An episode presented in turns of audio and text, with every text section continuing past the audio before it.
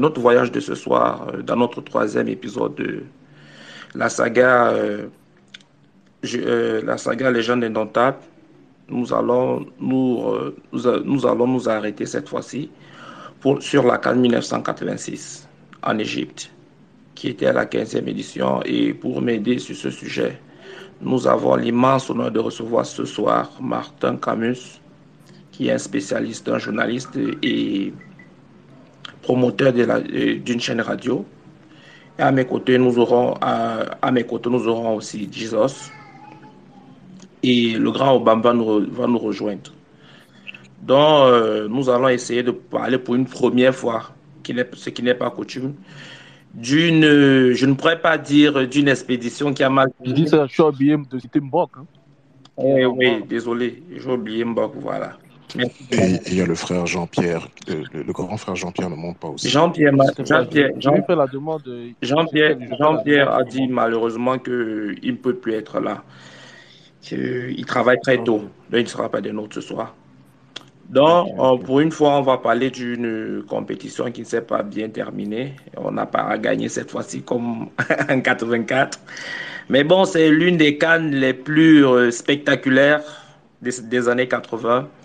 Donc, je, vais passer la parole à Martin Camus qui va nous parler un peu de la préparation, des membres qui composaient le staff euh, et de la liste de, ces joueurs, de ces lions-là qui, qui étaient de l'expédition. Bonsoir, Monsieur Martin. Euh, bonsoir à tous. J'espère que vous m'écoutez. Euh, c'est vrai, l'attente a été un peu longue. Euh, parce que euh, on est parti de 20h à 21h, mais parfois ça vaut la peine d'attendre pour euh, des choses qui sont importantes et essentielles. J'espère que vous m'écoutez très bien. Je veux être sûr. Oui, oui, on vous écoute très bien, monsieur. On vous écoute très bien. D'accord. Donc, bonsoir à, bonsoir à tout le monde. Bonsoir à Olivier. Bonsoir à, à Jérôme. Et bonsoir à, bref, à tous ceux qui sont là. Je suis heureux de participer à ce premier space pour ce qui est de, de la, des des Lions indomptables. Je voudrais d'abord dire que la Cannes de 1986 est une canne particulière pour le Cameroun parce que c'est pour la première fois que le Cameroun participait à une canne pour la troisième fois consécutive. Euh, depuis la création de la canne en 1957, le Cameroun euh, n'avait pas affiché une telle régularité de participation. On était venu en 70, on est venu en 72, on a disparu un peu, on a réapparu. Bon, mais à partir de, on est venu en 82, on est revenu en 84 et 86, c'était la troisième compétition que le Cameroun discutait de façon consécutive. Donc, ça montrait ou c'est la preuve que 86 est l'arrivée à maturation du fruit et du produit qui avait commencé à, prendre son envol depuis euh, quelque temps. Euh, il faudrait reconnaître que euh, le contexte était différent aussi. Parce qu'à l'époque, quand on gagnait la canne précédente, on était d'office qualifié pour celle qui venait tout de suite. Donc, le Cameroun qui a gagné qui était champion d'Afrique en 84, était d'office qualifié pour la Cannes en 86. Donc, il n'y a pas eu de, de, match éliminatoire pour la qualification à la Coupe d'Afrique des Nations. Donc, il fallait, euh, il, fallait donc d'autres matchs. Et voilà. Et, je vais euh, revenir parce que ce qui a servi de, de match de préparation au Cameroun, ce sont les éliminatoires de la Coupe du Monde. Et ces éliminatoires se sont très mal passés. Je suis obligé de raconter cet épisode parce que c'est un épisode qui a des incidences sur la compétition. Euh, Rade Ognanovic, qui avait gagné la Cannes en 84 avec le, le, Cameroun, donc continue avec l'équipe du Cameroun. Et on a un match contre la Zambie. Le, match, premier match contre la Zambie se joue précisément le 7 avril 1985. Et c'est quasiment le premier match que le Cameroun joue depuis son triomphe à Abidjan en 1984. Et on vient avec tellement de, suffisance, on est tellement sûr de notre force que on convoque seulement deux joueurs professionnels pour ce match à, à Lusaka, Joseph-Antoine Bell et Aoudo Ibrahim. Eh bien, on y va. Et les quelques Eleven, comme on appelait cette équipe de Zambie, qui était une équipe euh, très forte, et le Cameroun avait totalement surestimé ses forces et sous-estimé euh, une équipe qui avait quand même euh, des joueurs comme Michael Chabala, qui pour ce match va inscrire trois buts. À lui seul. Et on va perdre ce match 4 buts à 1. Le, but camerounais a d'ailleurs été marqué par François Omambiyik. Nous sommes en 85, c'était les débuts de, de, François Omambiyik. Eh bien, on perd le match euh, euh, aller sur le score de 4 buts à 1. Je rappelle que je suis obligé de donner la composition de cette équipe pour que vous compreniez quel était le, processus de, modification, de, d'évolution de, l'équipe. Il y avait euh, Bell dans les buts, Sinkot Isaac, Bilamo, Doumbeleya, Toubé Charles, Aoudou, euh, Koundé, Danda Gobert. Il y avait également Bamhek, pour ceux qui connaissent très bien le foot, ils savent de qui je parle.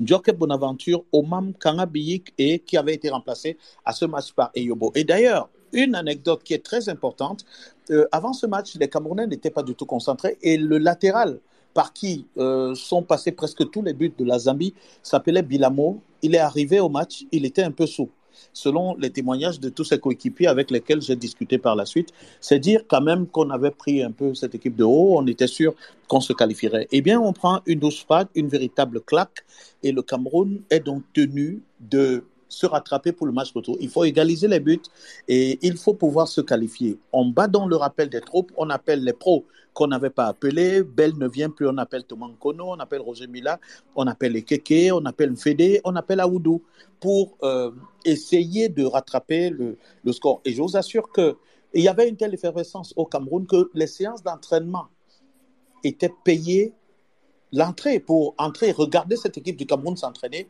on payait 200 francs ticket d'entrée. On est en 85. Vous devez comprendre quel était l'engouement de, tout un pays. Bon, donc on arrive et pour le match retour, euh, malheureusement, pour le match retour, dès la sixième minute, Chabala, encore lui, euh, il perfore le, le, les buts du Cameroun et la Zambie est en train de mener au stade Amadou Aïdjo. Donc vous pouvez imaginer l'effroi, on attend l'égalisation, mais on n'arrive pas et on accueille. À la sixième minute, le match avait à peine commencé. Et puis Fédé, il va égaliser euh, sur un magnifique euh, coup franc, je crois. Et puis euh, on ne se qualifiera pas. Conséquence directe, l'entraîneur Radé Ognanovic est euh, remercié, il est limogé et voilà comment il sort du circuit. Euh, le match retour, je rappelle la date, avait été joué euh, ce jour, le 21 avril 1985 à Yaoundé. Le Cameroun donc n'a donc pas pu se qualifier, est éliminé pour la Coupe du Monde de 1986. Et voilà donc dans quel contexte on, je peux dire, on prépare la Cannes en 86, on a éliminé, la Zambie nous a humilié, une équipe championne d'Afrique, mais on fait quand même une longue préparation parce que l'avantage du fait que tous les joueurs étaient locaux était qu'on pouvait maîtriser le timing de, de la préparation.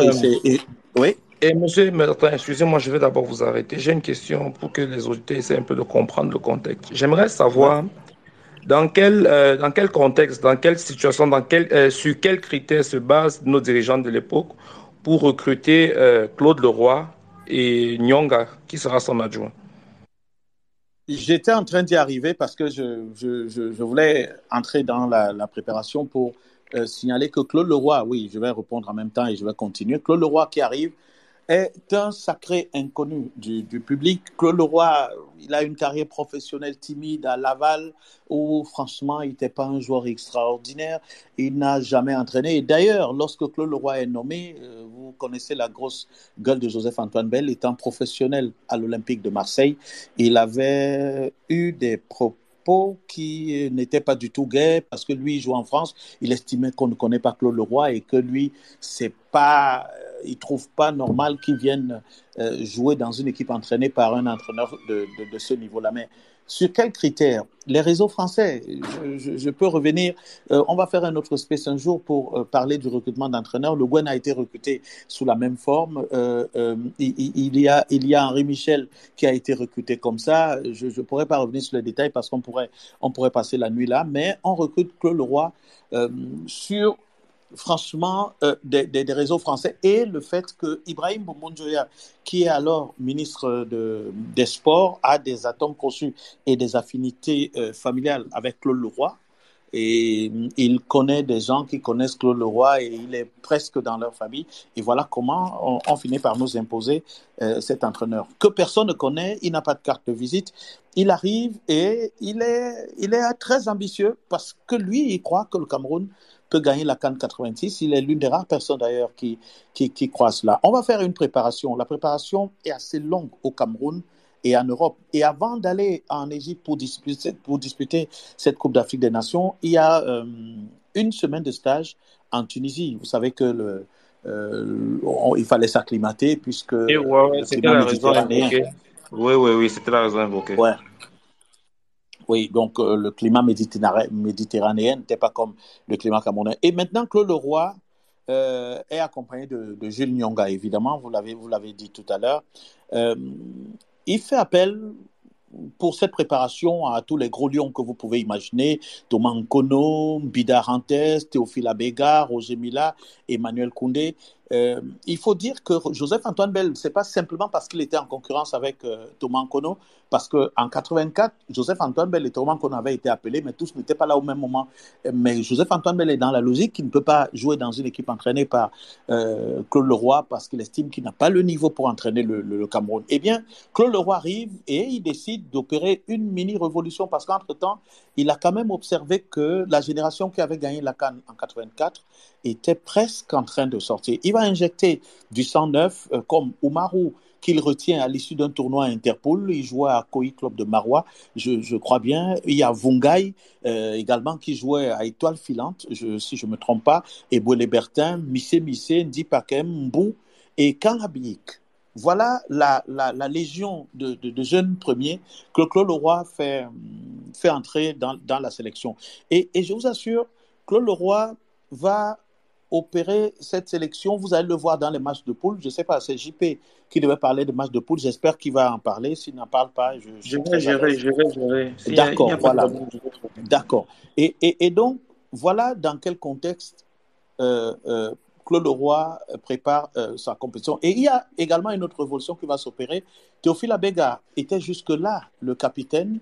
Il va passer la main à Emmanuel Koundé parce que la, règle à l'époque était que euh, celui qui devait être capitaine devait jouer localement. Et donc, euh, Abega venait d'aller en Suisse, il jouait à VV. VV, je crois bien que je prononce bien.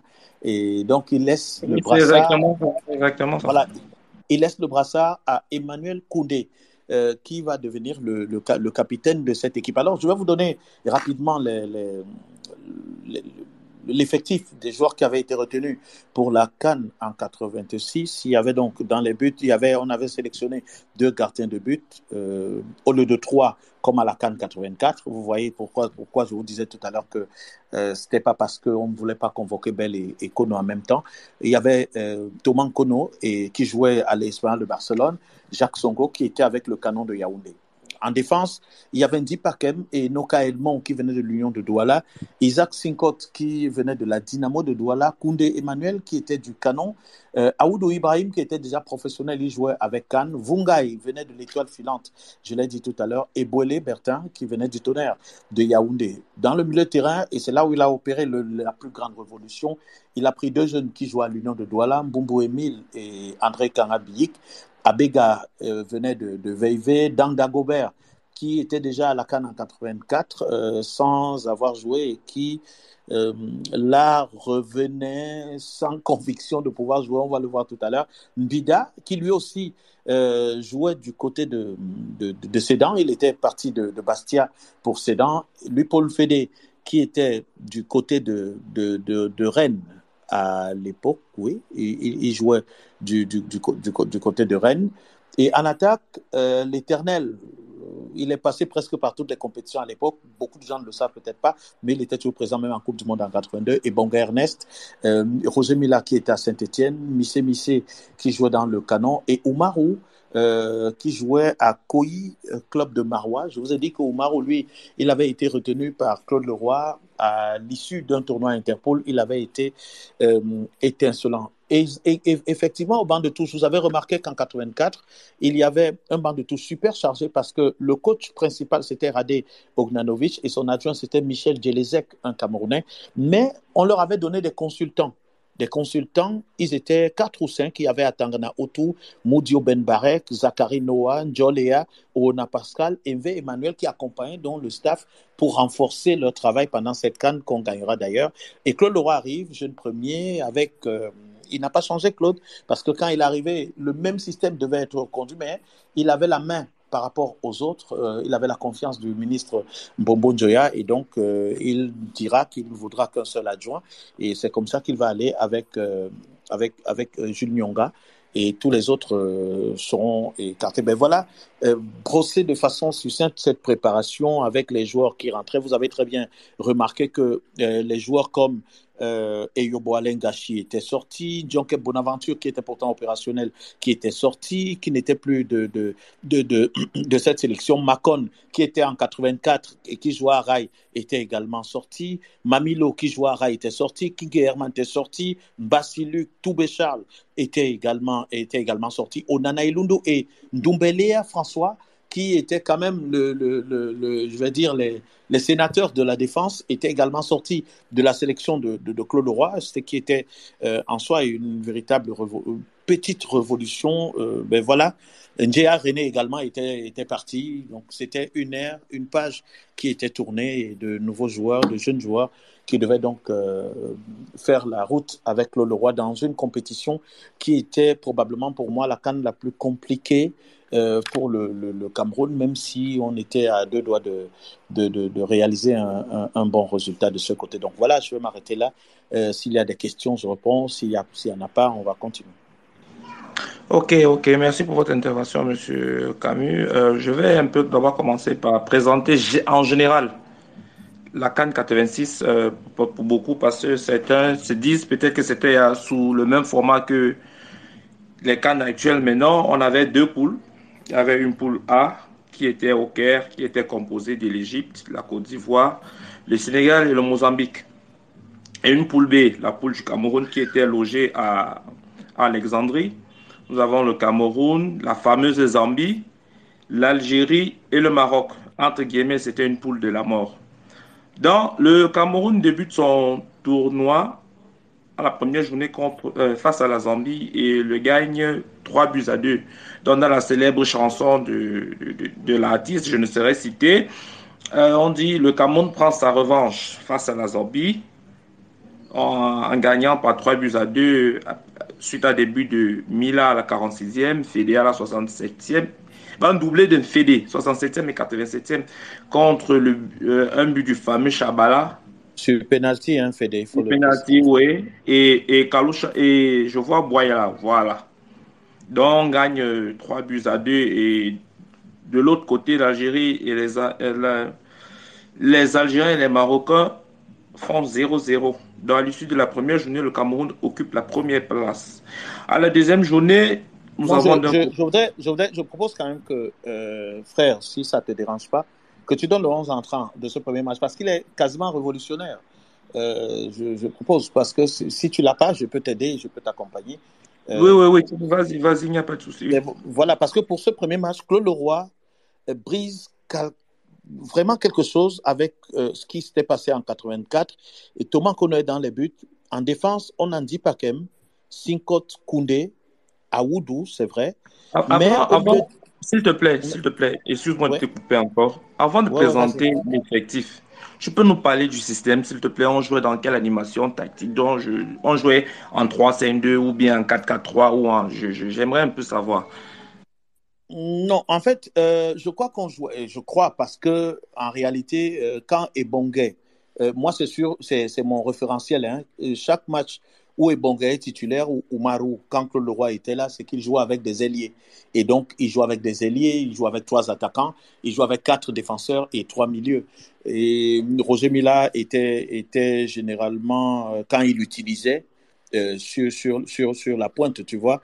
Et donc, euh, je, crois qu'il il allait, il allait en, en 4-3-3 parce que vous allez remarquer quand même que sur ce match, moi, ce que, là où je voulais attirer l'attention des gens, c'est que Mbida n'est pas titulaire c'est quand même osé pour euh, des joueurs qui viennent de remporter la Cannes, qui étaient professionnels. Et ils titularisent qui? André Karabi, Bumbu Emile au milieu de terrain, accompagné par Abega. Et d'ailleurs, Mbida va rentrer parce qu'Abega va se blesser. C'est vous dire qu'en réalité, dans les plans de Claude Leroy, dès le départ, Bida n'est pas un joueur sur lequel il compte. Il change son milieu de terrain, il le confie aux deux gars qui jouent dans la même équipe localement, Union de Douala. Et je crois que c'était ça également l'une des forces euh, qu'il euh, utilisait pour, pour, pour, jouer. Et, évidemment, en, défense, où il y avait Mdi Pakem qui, qui accompagnait euh, Koundé, c'était pas, qu'est-ce que je veux dire, Aoudou, Koundé, Mdi Pakem et Sinkot de, de, de, donc, c'était une défense, donc, donc c'était une défense à 4. Oui, c'était une défense à 4. Oui. OK.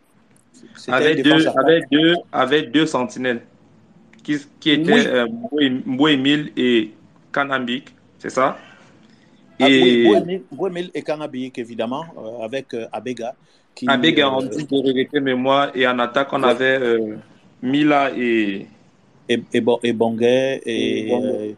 Bon, il y a un nom qui m'échappe. Il y avait Mila, il y avait Bonguet.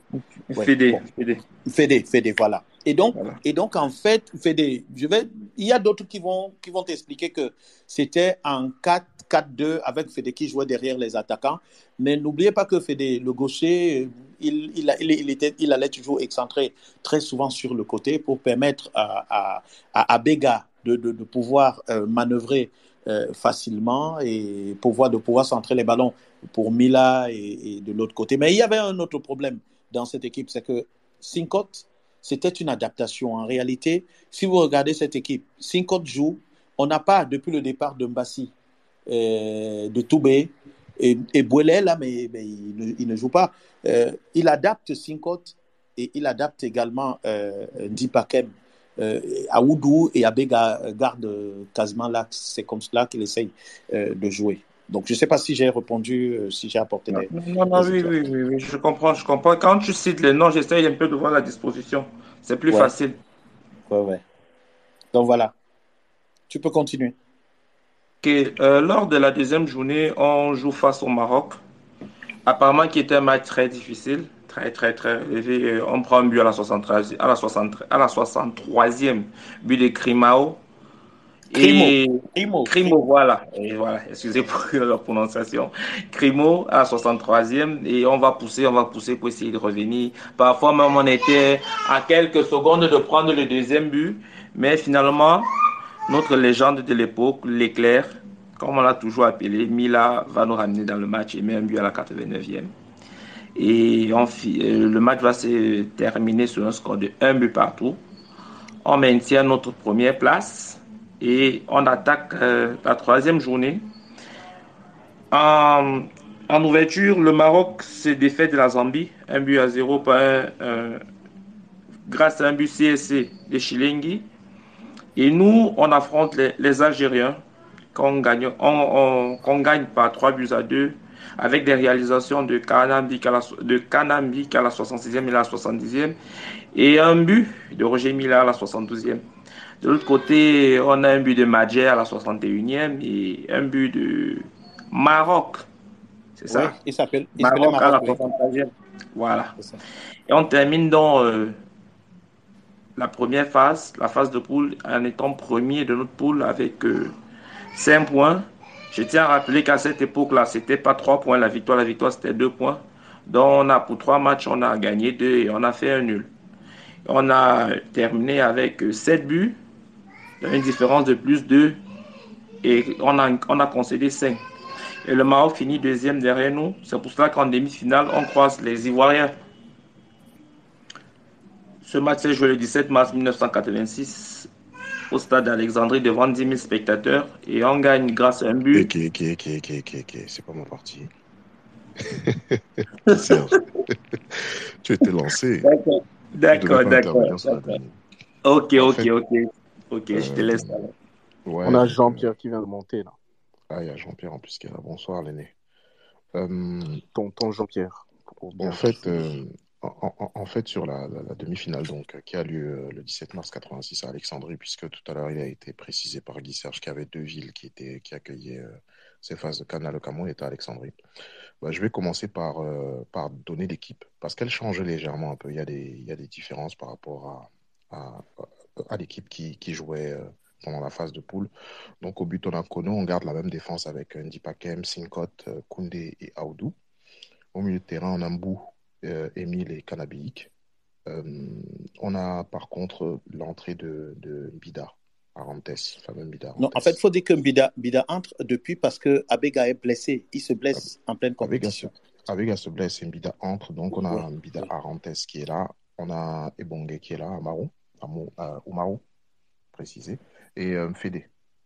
Donc, euh, donc euh, Fédé qui est là. Donc, euh, sur le match, moi, c'est les souvenirs parce que bah, j'étais petit, j'étais très petit et que moi, je n'ai pas vu tout le match, mis à part des bouts et une bonne partie quand même parce que j'ai pu avoir accès à certaines cassettes à une certaine époque, à l'époque des cassettes vidéo.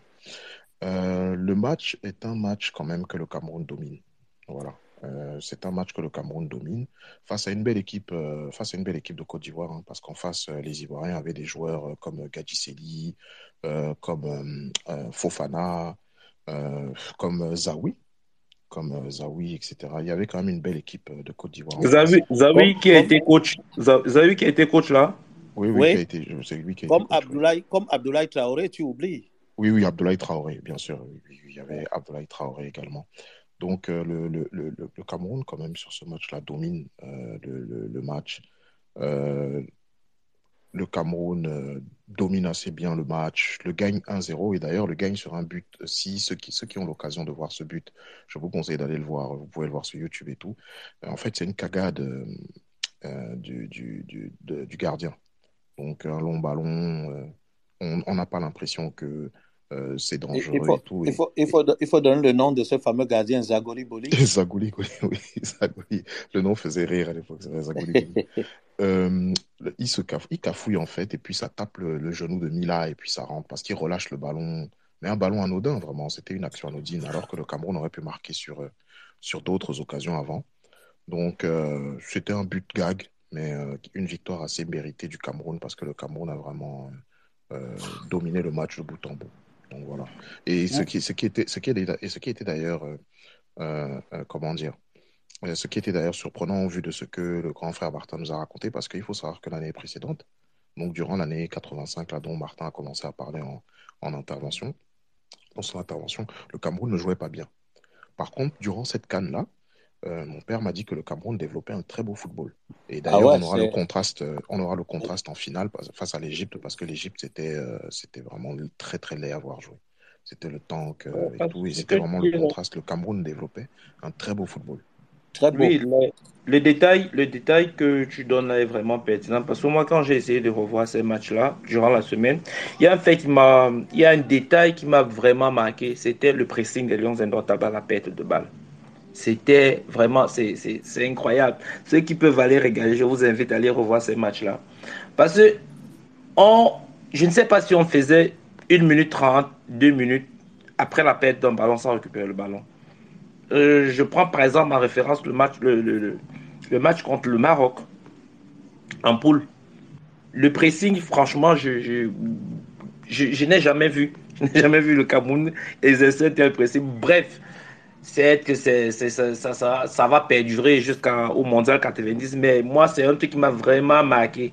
Par, je, je sais qu'on avait des attaquants, mais c'était cette faculté à très, très, très, très, très vite récupérer le ballon. c'était vraiment impressionnant.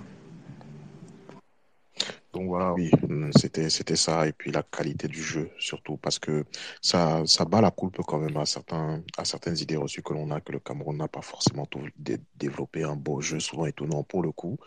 Euh, l'équipe de, de, de 86 jouait vraiment bien, bien au football. C'était vraiment très beau, très agréable, c'était technique. Donc euh, voilà, je voulais vraiment apporter cette, cette précision-là également. Donc la demi-finale a été un match euh, assez à sens unique.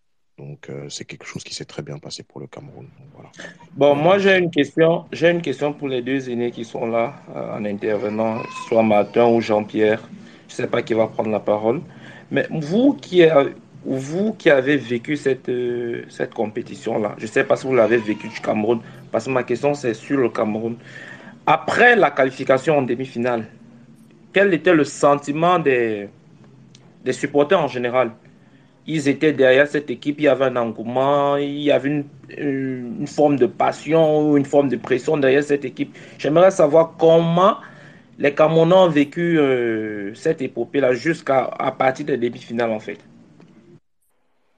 euh, Bon, moi, je, voudrais d'abord préciser que je, en 86, franchement, euh, crois que j'étais, j'étais, j'étais où J'étais, j'avais à peine, j'avais à peine 13 ans.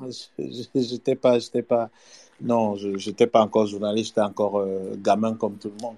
Mais, mais de ce que les témoignages, parce que j'ai beaucoup discuté avec les joueurs de, de, de, cette époque, il faut dire que avant la compétition, il y avait quand même des doutes avec surtout cette élimination pour la Coupe du Monde, euh, cette mauvaise cette contre-performance avec la Zambie.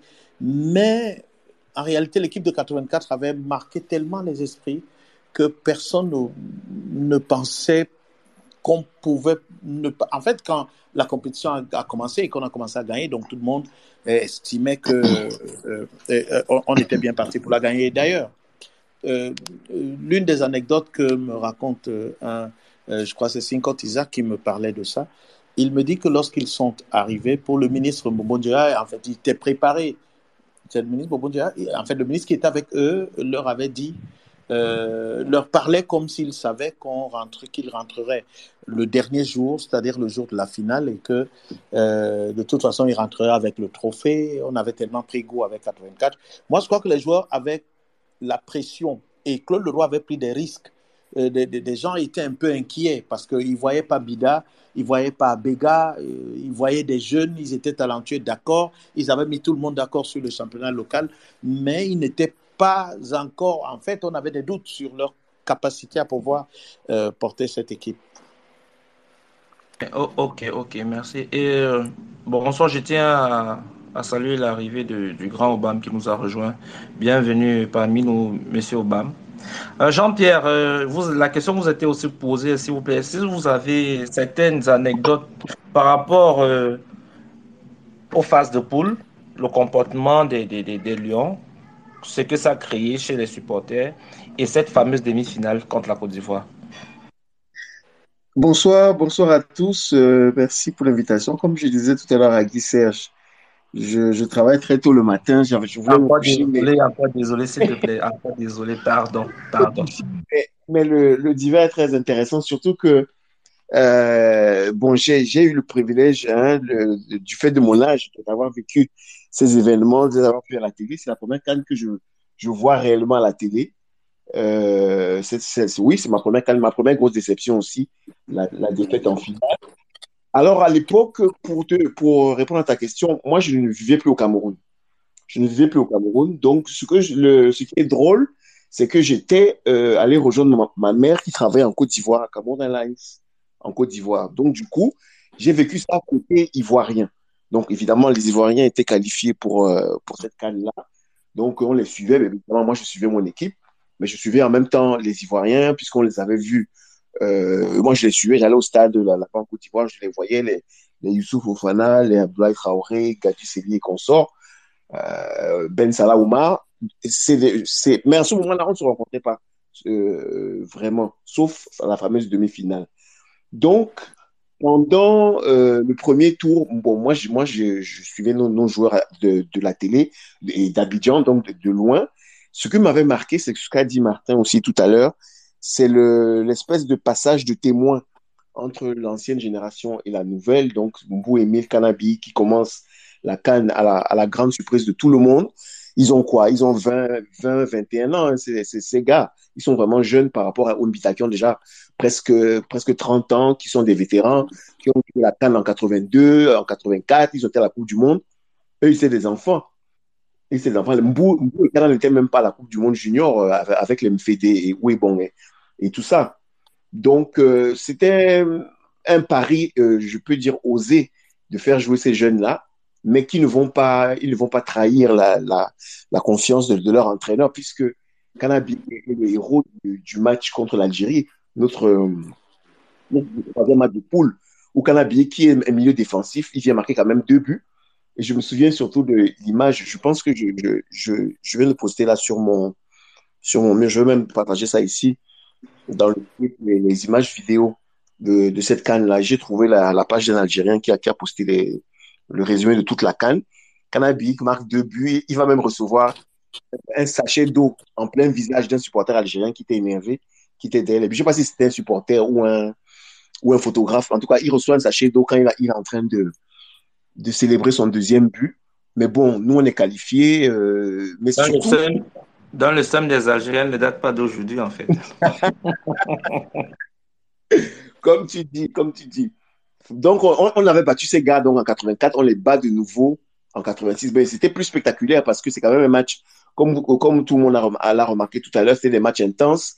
Le, le, match contre le, la Zambie et le match contre le Maroc, euh, l'Algérie, où on gagne à chaque fois 3-2, ce sont des matchs qui finissent à la mi-temps à 0-0. Il y a quand même 5 buts en mi-temps à chaque fois. Et donc, c'était des matchs super intenses où le Cameroun a vraiment tout donné. Ils étaient super motivés. Je pense aussi, par exemple, que le match de la, la Zambie, il y avait vraiment le, le, le, goût de la revanche parce qu'on était éliminé pour la Coupe du Monde. On était quand même frustré qu'on a été en 82, on a fait une belle Coupe du Monde où on sort avec trois nuls et se faire éliminer comme ça dès le premier tour par la c'est quand même difficile à avaler, surtout qu'on avait de, très bons joueurs en Europe. On avait aussi de bons joueurs qui étaient au, au Cameroun. Donc, je pense que moi, j'étais pas au Cameroun à l'époque, j'étais en Côte d'Ivoire, mais je pense au Cameroun, surtout qu'il y avait désormais la télé, la télé, où on pouvait donc voir les exploits des Lions pour la première fois euh, en images. Et ça a dû, ça a être en tout cas une, ambiance de folie. Euh, moi, j'aimerais parler à, des gens qui, qui vivaient au Cameroun à l'époque pour qu'ils racontent comment ils l'ont vécu. Moi, je l'ai vécu en Côte d'Ivoire. Bon, c'était, différent parce qu'il n'y a pas beaucoup de Camerounais à l'époque comme aujourd'hui. En Côte d'Ivoire, on vivait ça en famille, avec la, ma mère, avec les cousins, tout ça. Et puis, euh, on se qualifie donc pour, pour, pour la demi-finale, donc comme la fameuse Côte d'Ivoire. Alors moi, il fallait me voir alors à l'école. J'étais au lycée. Les gens venaient me voir pour dire que donc, on va vous battre et tout et tout. Euh, donc, bon, la, la Côte d'Ivoire avait quand même éliminé le Sénégal, euh, qui avait fait la sensation dans cette canne en battant le pays organisateur dès le premier, premier match, le but de Jules Bocandé, François, le capitaine. Et euh, donc, les, les, Sénégalais battent l'Égypte, le pays organisateur, battent le Mozambique 3-0 au deuxième match. Et au troisième match contre la Côte d'Ivoire, la Côte d'Ivoire qui a perdu contre l'Égypte. Euh, Monsieur Martin, s'il vous plaît, fermez un peu votre micro, s'il vous plaît, ça crée un écho. Il fallait que les, les Ivoiriens, euh, les Sénégalais fassent seulement le nul avec les, les Ivoiriens pour passer, puisqu'ils avaient battu, ils avaient battu l'Égypte. Mais à l'époque, euh, quand j'ai lu surtout des choses des Sénégalais, c'est que les Sénégalais ne, ne, connaissaient pas vraiment le règlement, même leurs dirigeants ne connaissaient pas le règlement. À la fin du match, ils perdent, ils perdent 1-0 contre les Ivoiriens, but de Abdoulaye Traoré, mais ils ont l'impression qu'ils sont qualifiés parce que pour eux, comme ils, ils ont battu l'Égypte euh, et ils ont battu le Mozambique, pour eux, ils sont, ils sont qualifiés. Alors que euh, eux tous, ils se retrouvent, euh, ils se retrouvent eux tous, les, les trois équipes, c'est-à-dire même, même, nombre même, de points. même nombre de points, mais c'était le, le, goal différence. Les joueurs sénégalais sont, sont même, ils ont même fêté au vestiaire que pour eux, ils sont qualifiés. Ils se rendent compte après qu'ils sont pas qualifiés. Donc, du coup, la, la demi-finale, c'est Cameroun, Cameroun, Côte d'Ivoire. Donc, il y a beaucoup de bruit. C'est eux aussi, les Ivoiriens, ils veulent euh, la revanche parce que euh, deux ans auparavant, le Cameroun les avait quand même battus chez eux dans un, match de poule, un troisième match de poule qui les éliminait en tant que pays organisateur dès le premier tour. Donc, ils avaient, euh, ils étaient, vraiment déterminés à nous battre parce qu'ils avaient quand même Youssouf Ofana qui avait déjà progressé depuis 84. Il était déjà à Monaco. Il, il était un très très bon joueur du championnat de France. Et puis, ils avaient d'autres joueurs aussi qui, jouaient en France. Il y avait euh, Oumar Ben Salah, qui était un bon milieu, milieu offensif, qui jouait en France. Il jouait à 7, je crois, en division 2. Mais il était un très très bon joueur. Et ils, avaient une bonne équipe. Et puis, il y avait évidemment le, le, leur buteur, euh, Abdoulaye Traoré, qui marquait quasiment tous les matchs. Donc, ils étaient sûrs et certains qu'ils allaient nous battre. Moi, j'étais tranquille. Je disais que de toute façon, avec les joueurs que moi j'ai vu au premier tour, là, nous, on ne sait pas comment on va faire, mais en tout cas, on va vous battre. Alors, dans ce fameux match qui est, un match très, très fermé par rapport, euh, encore, plus fermé que les matchs du premier tour, puisque au premier tour, quand même, il y a, on fait deux matchs, il y a cinq buts, cinq buts dans le match. Là, c'était vraiment très, très, très difficile parce que je pense que les deux équipes se craignaient. On est quand même en demi-finale. On veut, euh, chacun veut aller en finale, donc il faut faire attention. Donc, c'est un match vraiment où les deux équipes sont attentistes pour le souvenir que j'en garde. Et je me souviens donc de l'action du but de Roger Mila. Mila se blesse contre le, euh, au troisième match contre, contre l'Algérie. Il se blesse donc, il a un espèce de gros bandage sur la cuisse. Oui, c'est la cuisse. Oui, j'ai voilà. vu ça en image. Mhm. Il avait un double bandage même. Il avait un gros, gros bandage et tout, et euh, qui, qui est. dès que tu le voyais passer, tu le remarquais, puisque c'était le seul du joueur du match qui avait ce bandage sur la cuisse et tout ça. Mais Mila était craint parce que Mila quand même, euh, il avait gagné déjà la Coupe de France en 81. Il était en France, il, il, il était en 85, 86. Je crois qu'il a signé à Saint-Étienne, qui est Saint-Étienne était descendu en deuxième division, mais était quand même une très très grande équipe parce qu'il avait été déjà plus de dix fois champion de France, qui avait joué plein de matchs de Coupe d'Europe et tout, mais ils sont descendus. Ils avaient, ils ont eu une mauvaise spirale, ils sont descendus. Et Mila, Mila en quittant Bastia, donc va jouer là-bas il va jouer là-bas. ils font, ils font même un très bon championnat cette année-là en deuxième division. Donc, il est connu, il est craint et tout, comme, euh, comme bon, plus tard après en Coupe du Monde. Et l'action du but, moi, ce que je me souviens, c'est qu'il y a un centre, je ne sais plus de qui. Et euh, de toute façon, vous verrez la, je, vais poster la vidéo là. Et Mila vient vers le gardien Zagoli Golier, qui en fait panique. Il voit Mila et il a peur de Mila en fait, parce que voilà, Mila est quand même, il a une grande réputation. Et il panique. Et en fait, Milan ne touche jamais le ballon, en fait. Il ne touche jamais le ballon. Donc, il vient vers le gardien. Le gardien panique, il, s'arrête et le ballon passe entre les deux et, ça rentre. Donc, on croit que Milan, en fait, a marqué. Mais, techniquement, euh, enfin, si, c'est dans mes souvenirs, Milan ne touche pas le ballon. Mais le gardien a peur de Milan et il ne, fait pas, il, ne réagit pas et le but rentre et tout ça. Alors, les gens commençaient à dire que oui. Mais on, lui, mais on lui a attribué le but. Euh, oui, on lui a attribué le but. On a les Ivoiriens, jusqu'aujourd'hui, les Ivoiriens, pour eux, Milan a marqué de la main que le fait que le ballon soit passé entre les deux, il disait que Milan marqué de la main, c'est de la triche et tout, que c'est normal. Euh, ah non, attends, Ayatou n'était pas, encore, pas encore à la CAF. C'est bien après qu'ils vont commencer à nous accuser d'utiliser Ayatou pour, pour, pour, nous faire gagner, mais ils étaient vraiment très, très remontés, les Ivoiriens, et j'en ai, subi les affres euh, euh, plusieurs jours après, pendant plusieurs jours là-bas au lycée, parce que pour eux, on, on avait triché, parce qu'on les avait battus avec un but de la main. Mais bon, euh, on va, vous pouvez tous revoir les images. Moi, je ne crois pas que ce ballon est entré, et, bien que Milan est marqué de la main. Et c'est comme ça donc que le Cameroun se qualifie, va en finale contre le euh, contre l'Égypte pays organisateur qui, euh, Monsieur, Jean-Pierre, avant de parler de la finale, s'il vous plaît, j'ai la même question pour le grand Obama. Parce que lui, apparemment, le big, ouvre un peu ton micro, s'il te plaît. Je pense que toi, tu es au Cameroun. Bonsoir Camus, bonsoir Guy bonsoir euh, Jean-Pierre, bonsoir tout le monde. Hello, hello. Bienvenue. Oui, effectivement, en 86, moi j'ai regardé la Coupe d'Afrique, toute l'intégralité de la Coupe d'Afrique euh, étant à Yaoundé au Cameroun. Voilà, donc la question c'est toi qui peux bien répondre. C'était quoi le ressenti des gars? C'était, ça se vivait comment? Il y avait de l'ambiance ou bien il y avait de la crainte, il y avait de la pression?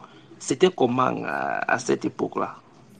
Je ne sais pas si le style d'ambiance ou alors euh, l'ambiance que les, les maisons ou alors les familles vivaient dans les maisons à chaque jour que les Lions jouaient a changé. Je me rappelle qu'à cette, cette année-là, moi j'avais 10 ans et c'était il y a 36 ans l'ambiance était très souvent bien surchauffée à chaque fois que le, Cameroun jouait. On attendait avec impatience euh, les rencontres du Cameroun. Je vais quand même aussi noter ici parce que peut-être Martin et Jean-Pierre ont oublié de le souligner. Euh, Cameroun-Algérie, il y a deux buts et cinq buts qui se marquent en 12 minutes. Incroyable. En 12 minutes. Je ne sais pas si j'ai pu répondre à ta question où il fallait, bon, dans les rues, ce n'était pas vraiment, on n'avait pas la, la chaleur de la, de, la rue parce que nous, on regardait beaucoup plus les matchs en famille. Mais euh, à cette époque-là, dites, euh, dites-vous que j'étais encore très très jeune, donc je ne pouvais pas avoir une analyse assez bon, euh, bon, bon. pour pouvoir comprendre ce qui s'est passé. D'accord, bon, monsieur Obama, vous en famille, là, quand on marque le fameux but de Mila sur sa fente, là, qui embrouille les gardiens vous faites quoi? Vous criez, c'est les sauts, je veux, vous, vous avez vécu le but là comment en fait. Tous les buts des Lions indomptables étaient, jubilés avec beaucoup d'alliés, comme si nous étions euh, en Égypte, au Caire et Alexandrie, au Caire et Alexandrie au même moment que notre équipe nationale, parce que euh, on suivait vraiment ces matchs minute by minute de bout en bout et c'était vraiment captivant parce qu'on a eu une belle équipe nationale et je vais quand même aussi le, souligner ici. C'est la seule fois de toutes les années de, compétition que le Cameroun ait connu jusqu'à nos jours que cette l'équipe nationale de Cameroun a eu à préparer sa compétition sans souci de prime et sans souci d'entraînement. C'est c'est bien de le noter parce que c'était très rare à ces époques-là. C'était vraiment rare.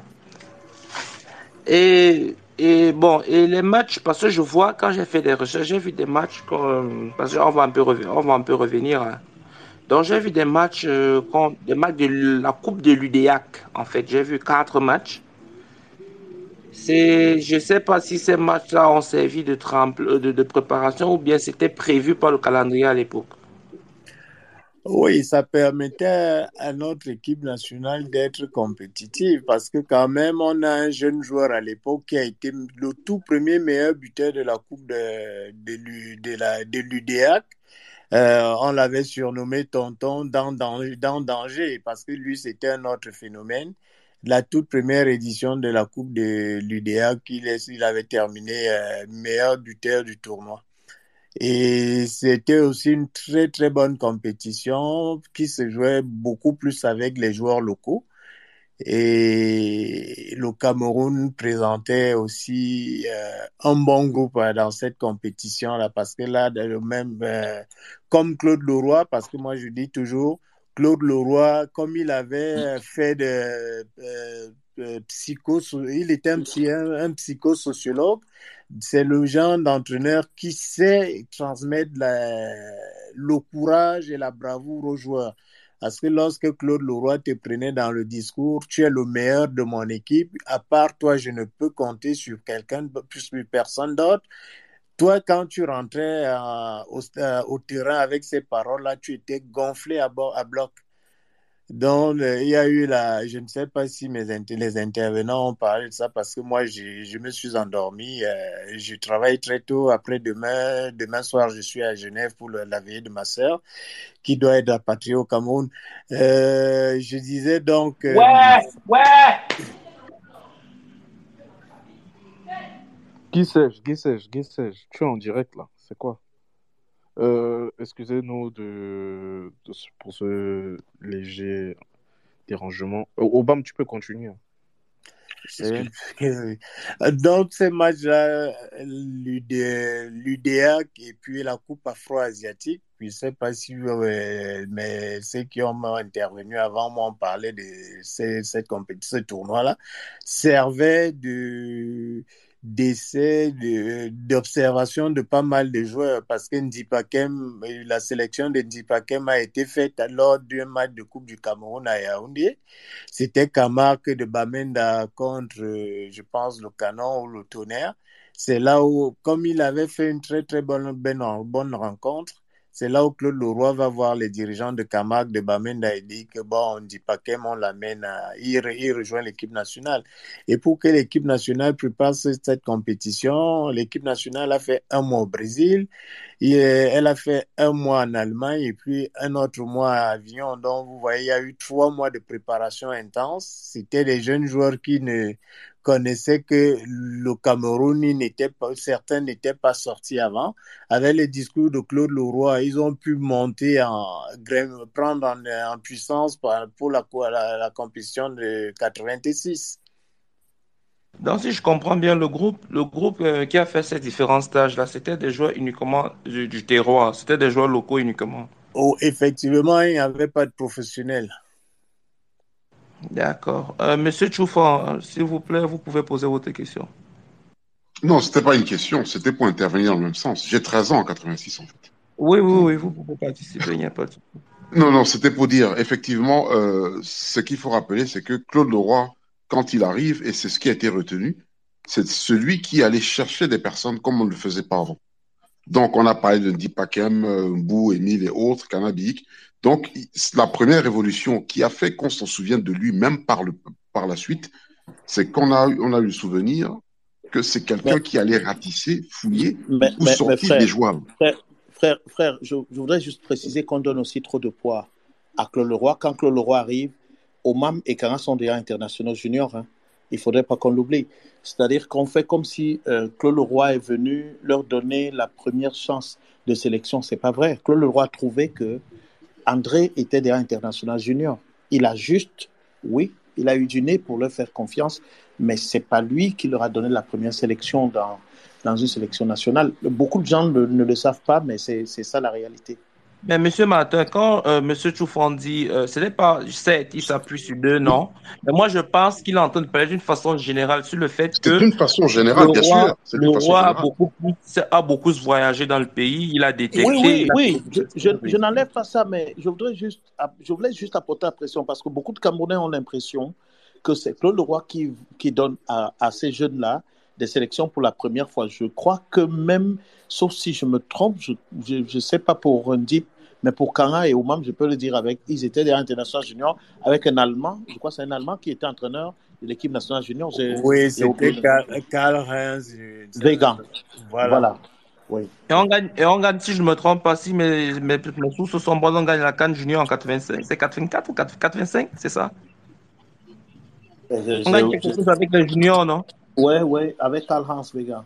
Euh, oui, mais nous parlons de l'équipe première. Hein. On ne parle pas des juniors. Nous parlons de l'équipe première. Non, je voulais. Non, ça oui, a été dit. Juste, dit, tout à fait. Monsieur pas écouter un peu, s'il vous plaît. C'est un peu, on a des auditeurs. C'est juste pour restituer le compte. C'est pour recontextualiser la paix, s'il vous plaît. Pour que les gens essaient un peu de comprendre d'où vient certains joueurs. Quand on parle de cette fameuse victoire avec l'équipe junior, c'est pour faire comprendre, comme M. Martin est en train d'expliquer, que ces joueurs-là avaient déjà un certain vécu avant l'équipe A. C'est juste ça. Oui, uniquement. Et j'allais rajouter, pour les, comment ça se voyait, euh, il n'y avait pas de télé dans toutes les maisons. Donc, dans les, dans les quartiers, les maisons qui avaient des télés accueillaient les autres voisins. Et quand il y avait un but, on sortait pour fêter dans le quartier. Et après, on venait revoir le match. Donc, il n'y avait pas de télé partout. Et tout le monde se rassemblait au sein de maisons où il y en avait.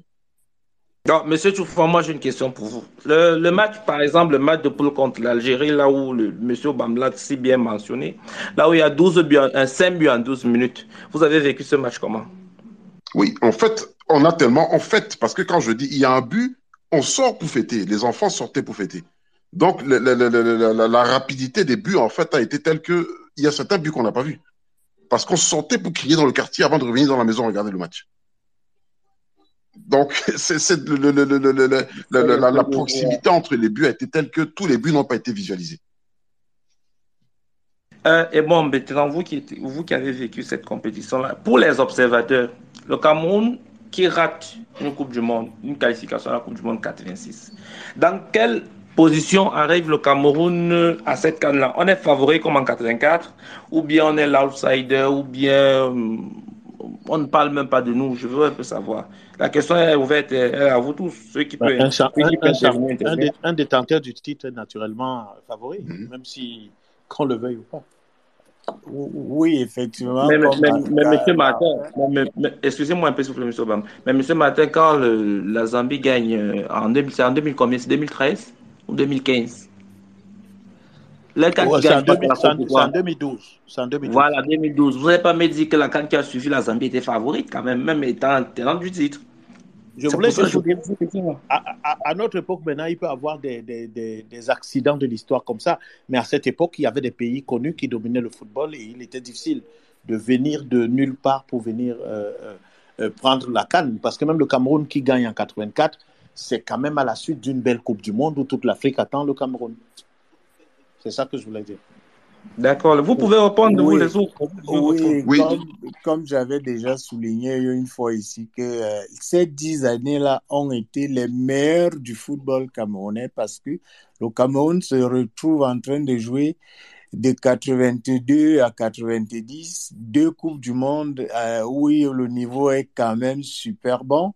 et les trois finales et trois finales de Coupe d'Afrique. Mais en 86, au Cameroun, effectivement, le Cameroun était attendu parce que euh, le meilleur buteur de la Coupe d'Afrique, c'est Roger Mila avec quatre buts. Donc, on était quand même un pays où beaucoup de gens nous attendaient. Et le premier match, euh, sûrement, on en a, de certains l'ont dit, était un match très compliqué parce que les Zambiens avaient toute une équipe de gaucher. Et vous savez, au football, quand on joue contre des joueurs euh, qui ont ce potentiel-là, c'est difficile. Et chez nous, on avait peut-être un ou deux joueurs du pied gauche. Et c'est ce jour-là que la carrière d'Abiga prend quand même un grand coup pour, pour, pour, pour la fin et le Cameroun était attendu, même comme la finale, avec les discours que le ministre, euh, le feu de, mémoire, Peter Sultan, disait toujours euh, à cette équipe, on va pour la gagner, on va pour la gagner à chaque fois. Donc les gars arrivaient quand même euh, avec un, statut de favori. D'accord. Quelqu'un a quelque une autre personne. Oui, je vais rajouter quelque chose, même si je sais que les autres vont en parler spécialement de tous les matchs qu'on a vus, la finale avait quelque chose de particulier, même si on n'y est pas. L'hostilité. Euh, monsieur, justement, je veux qu'on ne parle pas encore de la finale. Ok, ça va, parfait. je laisse la parole aux autres. C'est compartimenté, s'il vous plaît, parce qu'il y a, y a quelqu'un qui va parler spécialement de cette finale, s'il vous plaît. Donc, si vous avez quelque chose à ajouter, c'est par rapport à la demi-finale. Si vous n'avez plus rien, on, bon. on va avancer, s'il vous plaît. Et une anecdote sur la demi-finale Cameroun-Côte d'Ivoire. Youssouf Ofana, qui était tout feu, tout flamme, il a, il a Sinkot qui a, je crois, à gauche ou à droite, et Akeme à gauche. En tout cas, on a les deux latéraux, nos deux défenseurs latéraux. Quand euh, Sinkot, euh, Fofana fait le premier dribble sur euh, Ndip Akem, Sinkot lui demande que mais type, comment là-bas? Pourquoi tu le laisses jouer?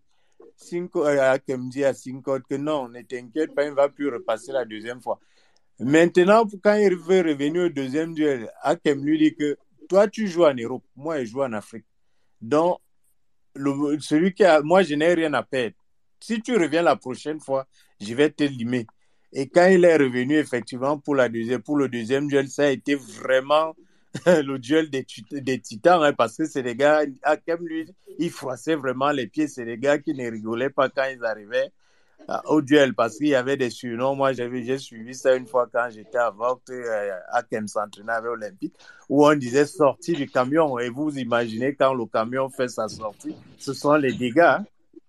Exactement, exactement. Monsieur Manding, s'il vous plaît, vous pouvez fermer votre micro, ça crée de l'écho. Et au moment de redistribuer la parole, s'il vous plaît, on fonctionne de cette façon. Vous levez la main, s'il vous plaît, quand vous voulez intervenir. Merci. Big, tu peux continuer, s'il te plaît. Excuse-moi de t'avoir coupé, c'est parce que son micro faisait l'écho. Non, moi j'ai terminé mon propos. Si quelqu'un veut a quelque chose à ajouter, il n'y a pas de souci. Quelqu'un veut parler, qui lève la main, s'il vous plaît. Et on va distribuer la parole.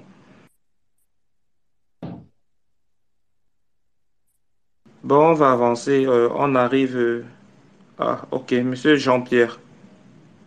Avant, de... Avant de parler de la finale, je voulais juste parler d'un fait qui a eu lieu dans l'autre demi-finale euh, Maroc Maroc-Égypte, c'est que en fait, il y a euh, un des meilleurs joueurs de l'Égypte, donc pays organisateur, qui s'appelle qui s'appelait Tahar Abouzei. Abouzei, c'était un très très grand joueur qui jouait qu'on connaissait bien au Cameroun. Quel poste C'était, il jouait 10. Il jouait 10, il était gaucher et c'était un bon joueur qu'on avait connu au Cameroun euh, parce que quand on part à la Coupe du Monde des juniors en 81 en Australie, à l'époque, il n'y a pas de Cannes euh, junior. En fait, les équipes juniors euh, jouaient donc les éliminatoires à match aller-retour jusqu'à ce que deux équipes arrivent en finale, vous jouez en aller-retour et le vainqueur est, le champion d'Afrique. Donc la finale 81, donc c'est Cameroun-Égypte, donc euh, à Douala. Moi j'ai vu la finale à Bepanda, donc il y avait ce gars-là, à Bouzeid. Les gars, je ne sais plus, sais plus qu'est-ce qu'on fait, mais en tout cas au retour, les Égyptiens nous battent et il va marquer à et, ils vont gagner donc la Cannes euh, Junior 81 et nos deux équipes vont quand même aller en Australie en Coupe du Monde. Alors, à Abou Zaï donc joue la, la demi-finale alors que normalement, euh, la demi-finale Maroc-Égypte, il ne devait pas la jouer. Il avait eu deux cartons au premier tour. Il a eu le carton contre le Sénégal et le carton euh, dans leur dernier match de poule contre le Mozambique. Mais je ne sais pas par, quel extraordinaire, on a dit que non, mais en fait, n'a pas vraiment fait la faute et tout et tout. Les Égyptiens tenaient à ce que leur meilleur joueur donc, soit présent euh, dans cette demi-finale. C'était quand même contre un adversaire qui est le, un, des rivaux là-bas en Afrique du Nord et tout. Ils ont magouillé, magouillé, magouillé. En tout cas, Abouzé a joué le match. Et c'est lui qui va marquer justement l'unique but de la demi-finale. Il y a une faute sur lui devant la surface. Les Marocains ne sont pas contents parce que n'y a pas faute. On, siffle le coup franc, il pose le ballon. J'ai mis la vidéo là, vous, vous pouvez la voir euh, là, dans le résumé là, de, de la CAN 86. Il je me rappelle le coup franc comme, comme le jour où je l'ai vu. C'est-à-dire, il a posé, c'était un peu comme, le, pour un, titre de comparaison, un peu comme le, le, coup franc de Marez contre le, le, Nigeria en 2019, en demi-finale. C'est-à-dire, genre, un gars qui va tirer, on sait que pour lui, c'est comme un penalty, en fait.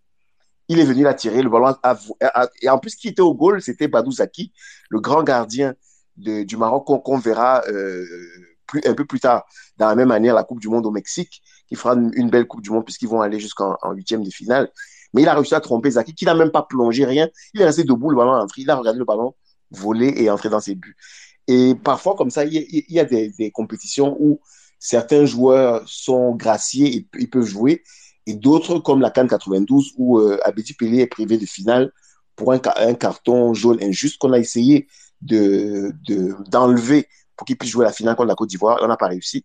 Et Abedi Pelé ne joue pas la finale contre les Ivoiriens, qu'ils auraient pu gagner peut-être s'il si, était là. Donc voilà ce que je voulais rajouter merci pour cette anecdote, Monsieur Jean-Pierre. Euh, monsieur Mandengue, vous pouvez prendre la parole. Après, ça sera Abidias. Ensuite, on va chuter, on va arriver à la fameuse finale. Bonsoir, euh, bonsoir tout le monde. Euh, enchanté, je crois que c'est la première fois que j'interviens ici. Est-ce que vous m'entendez? Oui, on vous écoute. Oui, on t'entend. Ok. Ouais, donc déjà, euh, bon, bah, c'est la première fois que j'interviens et enfin, que j'écoute même déjà chez la tanière et bah, J'apprécie beaucoup la qualité des échanges et, et l'organisation. D'accord, merci. Bienvenue parmi nous. Ok. Euh, alors, bienvenue. en 86, bon, beaucoup de choses ont déjà été dites. Je vais juste essayer de, je vais pas, je vais pas m'éterniser. En 86, j'avais 11 ans et euh, moi, ce qui m'a marqué, moi, il y avait deux choses déjà. C'était la première fois euh, qu'on voyait euh, des matchs des Lions en direct à la télé. Euh, c'était en couleur, excusez-moi, monsieur Mandengue, c'était en, couleur. On a, on a, on a, la télé directement en couleur. On a directement eu la télé en couleur.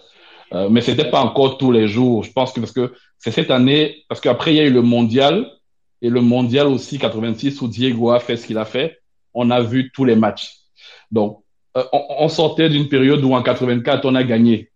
Donc euh, c'était, on suivait les matchs à la radio. On a été éliminé pour le mondial 86. Pour moi, ça reste, je me rappelle, j'avais pleuré comme un, petit enfant parce que c'était inconcevable que euh, dans ma tête de Camerounais euh, de 10 ans, 11 ans à l'époque, que qu'on perde contre la Zambie qu'on ne connaissait pas. Euh, enfin, je, je, on était un gamin à l'analyse footballistique d'un enfant. Je, vous, je vous coupe une minute. La Zambie a toujours été euh, notre bête noire à cette période-là. Ce n'est pas comme oui. C'est pour ça que je dis que pour un enfant de 10 ans, l'analyse footballistique, euh, voilà, un enfant de 10 ans, son pays, c'est le meilleur du monde. La Zambie, c'est qui on ne les connaît pas. C'est ça que je, c'est je, je, sais ça, je sais ça avec le recul, mais je, je parle un peu du vécu que j'avais à l'époque. Je, vous comprends, Monsieur Mandengue. Dans votre tête, euh, la Zambie n'existe pas. C'est le Cameroun qui est la meilleure équipe. Je comprends, je comprends. Voilà. Je comprends très bien. Mais je sais très bien, j'ai compris ce que le, vous avez dit aussi. Et euh, donc, on aborde la compétition avec quand même. Euh, on s'est fait battre, on va les rencontrer et on a été rassuré parce qu'on les a battus au, premier tour, hein, je crois, on les a battus. Et euh, comment c'était vécu à l'époque? Moi, mes souvenirs, euh, j'habitais à Deido. Je sais que le quartier était, les rues étaient vides pendant les matchs. Les rues étaient vides pendant les matchs et juste après les matchs, euh, déjà pendant les, quand il y avait des buts, euh, quelqu'un l'a dit tout à l'heure, je crois que c'est Jérôme, euh, toutes les maisons n'avaient pas de télé. Euh, donc, et la plupart des maisons qui avaient des télés, les gens venaient regarder chez eux. Donc, on sortait, effectivement, on fêtait les buts et même quand on sortait pas, on entendait le brouhaha au loin. Moi, j'habitais un peu en hauteur. Et chaque fois qu'il y avait un but, moi, un des souvenirs qui me marque, c'est que j'entendais comme une clameur, comme si on était au stade, mais un, bruit étouffé des gens qui fêtaient les, buts, en fait. Et quand le match finissait et qu'on avait gagné, ben, les rues étaient pleines de monde. Euh, ben, c'est de magnifiques souvenirs. Ça reste quelque part une blessure pour euh, des gens comme qui ont vécu ça, euh, de ne pas avoir gagné parce qu'on aurait fait le triplé avec 88 et on serait passé devant l'Égypte à l'époque, je pense, euh, où on les aurait rattrapés, je sais Voilà, voilà même une question que j'oublie toujours de poser. Hein, la question, c'est pour tous les aînés. Euh, est-ce que c'était comme maintenant? Les maillots, les maillots, ça se vendait dans, les rues à cette époque-là, c'était possible d'avoir un maillot dans une boutique non, non, non, non, Il n'y avait pas de maillot. Il n'y avait pas de maillot. Et, même Vas-y, Mathieu. Et même les joueurs lavaient les maillots, ils remettaient. Exactement. Sérieusement? Oui, oui, Ceux qui avaient les, les familles, les joueurs, les, les, proches, il n'y avait pas de maillot. Hein. Il n'y avait pas. Il avait les maillots, il remettait au directeur administratif et il rejouait le lendemain ou après Peut-être à la fin d'une compétition, il pouvait partir avec quelques-uns, mais. On, vient vraiment de loin. Je veux un peu comprendre. C'était quoi? C'était un problème de sponsoring? On n'avait pas de sponsors maillot. Je ne comprends pas en fait pourquoi. Les, les sponsors n'étaient pas dans la logique actuelle. Les, sponsors, on a, en fait, ce n'était pas des équipementiers. On paye. Ils ne, ils ne donnaient pas comme aujourd'hui. Hein. C'est-à-dire que pour moi, ne vient pas vous donner des équipements. On payait les équipements à la Coupe du Monde 82, on les a payés et c'est comme cela qu'on les a payés. Je crois que le, premier, les premiers équipementiers de Cameroun, c'est autour de, je crois, 90 ou 94, hein, qu'on commence à avoir. C'est un... Je pense que c'est 94, si je ne me trompe pas. 94. Voilà. Avec, avec mythe. Voilà, donc c'est ça. Ok, quelqu'un avait quelque chose à ajouter, s'il vous plaît? Ok, monsieur Bidias, vous allez reprendre la dernière question, après on va, on va enchaîner avec la finale. Merci à tous, à tous les intervenants. Euh, merci pour euh, les témoignages de qualité une fois de plus. Donc, euh, j'aurais deux petites, deux petites interventions. Je voudrais savoir, d'après ce qui été décrit par les aînés, il y a eu une sorte de grande révolution dans la tanière. Donc, on a vu comme ça le sénateur de la défense, Ndoumbelea, qui a laissé sa place et on nous a aussi parlé d'un double pivot au milieu de terrain qui venait de l'Union, de Douala. Donc, il y a eu certains grands changements qui ont été opérés par euh, le coach à l'époque. Je voulais savoir si c'est justement ces changements-là, comment, comment a reçu l'opinion? Comment les gens dans la rue ont perçu cela pendant la compétition? Est-ce que les gens se sont dit, OK, vas-y, c'est peut-être mieux Ou bien est-ce que les gens ont été déçus? Donc, euh, de manière, d'une manière générale, est-ce que ceux qui, qui sont venus, ceux qui sont arrivés à ce, à ce moment-là, est-ce qu'ils ont amené satisfaction ou est-ce qu'ils ont déçu? Non, est-ce que vous avez aussi des anecdotes justement par rapport à ça? Et la deuxième, la deuxième euh, intervention que j'aurais, c'est sur le but de Roger Mila euh, en demi-finale contre la Côte d'Ivoire.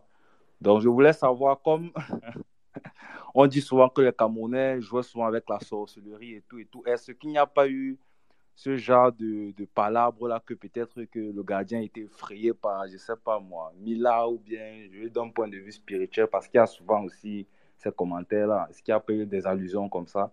Est-ce que ça se limitait seulement à la tricherie, veut dire le but de la main ou bien? Voilà, merci. D'accord, merci pour ceux qui peuvent répondre, s'il vous plaît. Vous, vous pouvez répondre euh, à Bidias.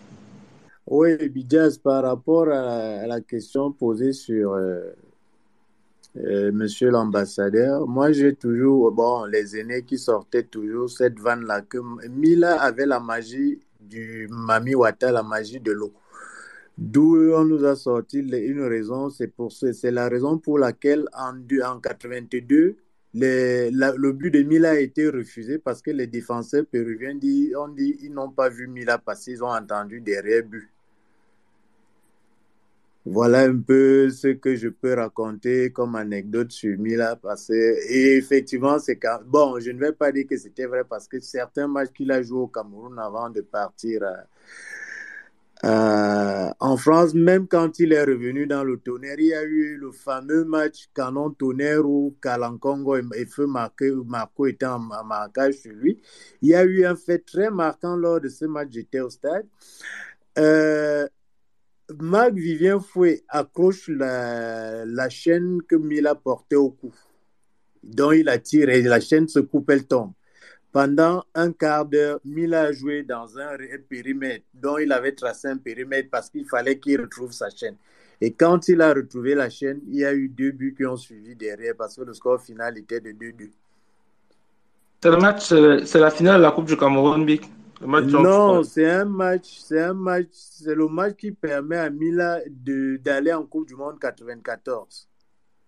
Parce ah, qu'il revenait de la Réunion, il, il, était presque sans club et Aïbo de le fait signer dans le tonnerre. Comme c'était chez lui. Et puis, euh, et puis euh, excusez-moi, je ne sais pas lever la main. Vas-y, Martin, vas-y. Euh, pour, concernant Roger Mila, là, on parle de Roger Mila, on est en 88, mais n'oubliez pas que Roger Mila, si les dirigeants camerounais avaient été un peu inspirés, 86, voilà. Roger Mila, si les dirigeants camerounais avaient eu un peu plus de courage et d'inspiration, Roger Mila aurait pu jouer la Cannes en 72 déjà. Parce que Roger Mila est avec le Léopard. En 71-72, ils sont champions du Cameroun. En 72-73, ils sont champions du Cameroun. Et le meilleur joueur, le meilleur buteur des Léopards, c'est Roger Mila. On estime à l'époque qu'il est, il très jeune, il ne peut pas partir parce qu'en plus, il y avait des superstars comme les, les Léa et Youm. On a fait venir Joseph qui jouait à Marseille. Il, y a, il, y a, il, y avait, il d'autres joueurs, mais Roger Mila, depuis 72, est un joueur confirmé avec un talent incroyable. La preuve, en 76, il est ballon d'or africain, il, joue avec le tonnerre. Donc, en réalité, le Roger Mila qu'on commence à découvrir en 86 est le Roger Mila qui est en train, en réalité, finir. de finir. Ce n'est pas le grand Roger, parce que le grand Roger, c'est lorsque l'équipe nationale même n'était pas d'aplomb. C'est le Roger de 70 de, qu'est-ce que je dis, de 71, 72 jusqu'en 82 quasiment. C'est là où Roger est vraiment au sommet de sa gloire. Mais après, comme c'est un génie, il garde sa main jusqu'en 90 ou 94, comme on l'a vu. Mais, et puis, euh, me disait que Roger n'était pas le gars le plus calme sur le terrain. D'ailleurs, pour ceux qui ne savent pas pourquoi on appelle Roger Kadhafi, c'est que... Il aimait les problèmes belliqueux. il, aimait, il, aimait, il aimait, beaucoup de problèmes. Mais un jour, euh, lorsque Toyen Bok est ministre, les joueurs décident de ne pas s'entraîner parce qu'il y a un problème de prime. Euh, et ils sont donc assis dans les, tribunes du stade. Ils disent à l'entraîneur que eux, ils attendent que le ministre vienne leur dire ce qu'il en est parce que j'entends les gens parler de problème de prime aujourd'hui. C'est pas, pas aujourd'hui que ça commence. Et Toyen Bok vient, il leur dit qu'il faut absolument qu'ils descendent, qu'ils, s'entraînent et qu'on verra ça par la suite. Et pendant que l'Enlend, le, capitaine d'alors, se préparait à descendre et autres, Roger Mila prend la parole pour dire au ministre que à Toyenbok, qu'eux, ils ne peuvent pas jouer parce que ce n'est pas possible qu'ils jouent. Il faudrait qu'on paye les primes. Et Kadhafi venait de faire sa révolution à Tripoli en 73, en Libye. Et donc, du coup, c'était la mode le révolutionnaire et tout le monde trouve donc en Mila les mêmes qualités que Kadhafi de révolution et de revendication. Et c'est comme cela qu'on l'appelle Kadhafi. Il garde le nom jusqu'à aujourd'hui. D'accord. Ça, c'est un détail que je ne savais pas. Merci. Pour, euh, je peux me permettre, il y avait un autre aspect sur la question. Euh, c'est aussi quelqu'un a quelque chose à dire. C'était par rapport au. Qu'est-ce que, est-ce que la, comment, comment les gens ont pris euh, l'arrivée des deux nouveaux, les changements, par exemple, les deux piliers du milieu. c'était. Bon. Oui. Oui, je voudrais, je voudrais dire que la chance qu'on avait, et je crois que M. Aubin peut confirmer, la chance qu'on avait quand même, c'est que le championnat du Cameroun était très suivi et de très haut niveau. Exactement, Il était très, très relevé. Je le dis, en fait, j'ai toujours eu à le dire ici. Et en fait, Kanga et Mbou, qui sont dans le milieu de terrain du Cameroun, ne surprennent presque personne. Ils avaient déjà l'adhésion du public, en fait. C'était déjà, déjà d'office. Voilà, ils, ils, avaient confirmé, mais Claude Leroy il a quand même eu le cran de mettre Mbida, parce que le problème n'est pas au niveau de... On les connaissait déjà. Le problème, c'est qu'on sort d'une canne où Mbida, à euh, on avait un milieu de terrain qui était quasi constitué, qui était très fort, mais Claude Leroy, lui, en professionnel et en psychologue, psychosociologue, comme on disait tout à l'heure, avait très bien vu que Mbida était sur la fin, Abega était sur la fin, c'était plus les joueurs qu'on avait eu en, en 84, et il a eu le courage de les mettre de côté. Et d'ailleurs, je vais vous raconter une anecdote. Là, je vais euh, brûler un peu les étapes en attendant qu'on parle de 88. Euh, comment Mbou fait pour être capitaine? C'est que Kangabiyik va voir. Euh, c'est une histoire vraie. Kangabiyik va voir euh, Claude Leroy et il lui dit que de toute façon, lui ne veut plus de, eux, ne veulent plus de Koundé, Emmanuel capitaine, parce que les gens ont l'impression que Koundé était allé professionnel. Non, Koundé a perdu le brassard. Étant encore au Cameroun, c'est vrai que ça coïncide avec une période où quasiment quelques temps après il part. Mais il perd le brassard. en 87 comme professionnel, 87, 88, je me souviens encore. Et oui, quasiment 88, là, vers 88. Et il perd le brassard étant au Cameroun. Beaucoup de gens n'ont pas remarqué l'incident, mais c'est Kanga qui va voir Claude Leroy et il lui dit euh, Koundé ne peut plus être notre capitaine. Claude Leroy est réticent à, prendre une décision de, changer le capitanat. Et Kangabik lui dit que s'il veut garder Koundé comme capitaine, désormais, lui, il joue en libéraux dans cette équipe. En fait, Kangabik, en le lui disant, savait très bien que, oh, en fait, c'était le joueur à tout faire de Claude Leroy. Libéraux, Kanga était bon. Milieu de terrain, il était bon. Attaquant, il était très bon. Et, quand il le dit à Claude Leroy, il y a une sorte de petite crise qui s'installe. Claude Leroy coupe la poire en deux et donne donc le, brassard à son copain Bou de, de, de, de l'Union. Et, ça coïncide avec le départ de Koundé professionnel et puis Koundé s'en va. Attendez un peu, monsieur Martin. en, faisant cette revendication-là, euh, Koundé, euh, pas Koundé, euh, Kana, Kana, lui veut le brassard, c'est même pas qu'il le fait. Non, non, non, non, il ne veut pas, il veut pas le brassard.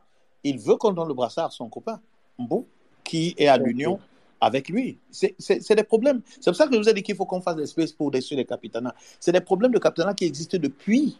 Mais Kanga avait déjà la main, il était devenu le leader quasiment de cette équipe parce que Claude Leroy l'aimait beaucoup.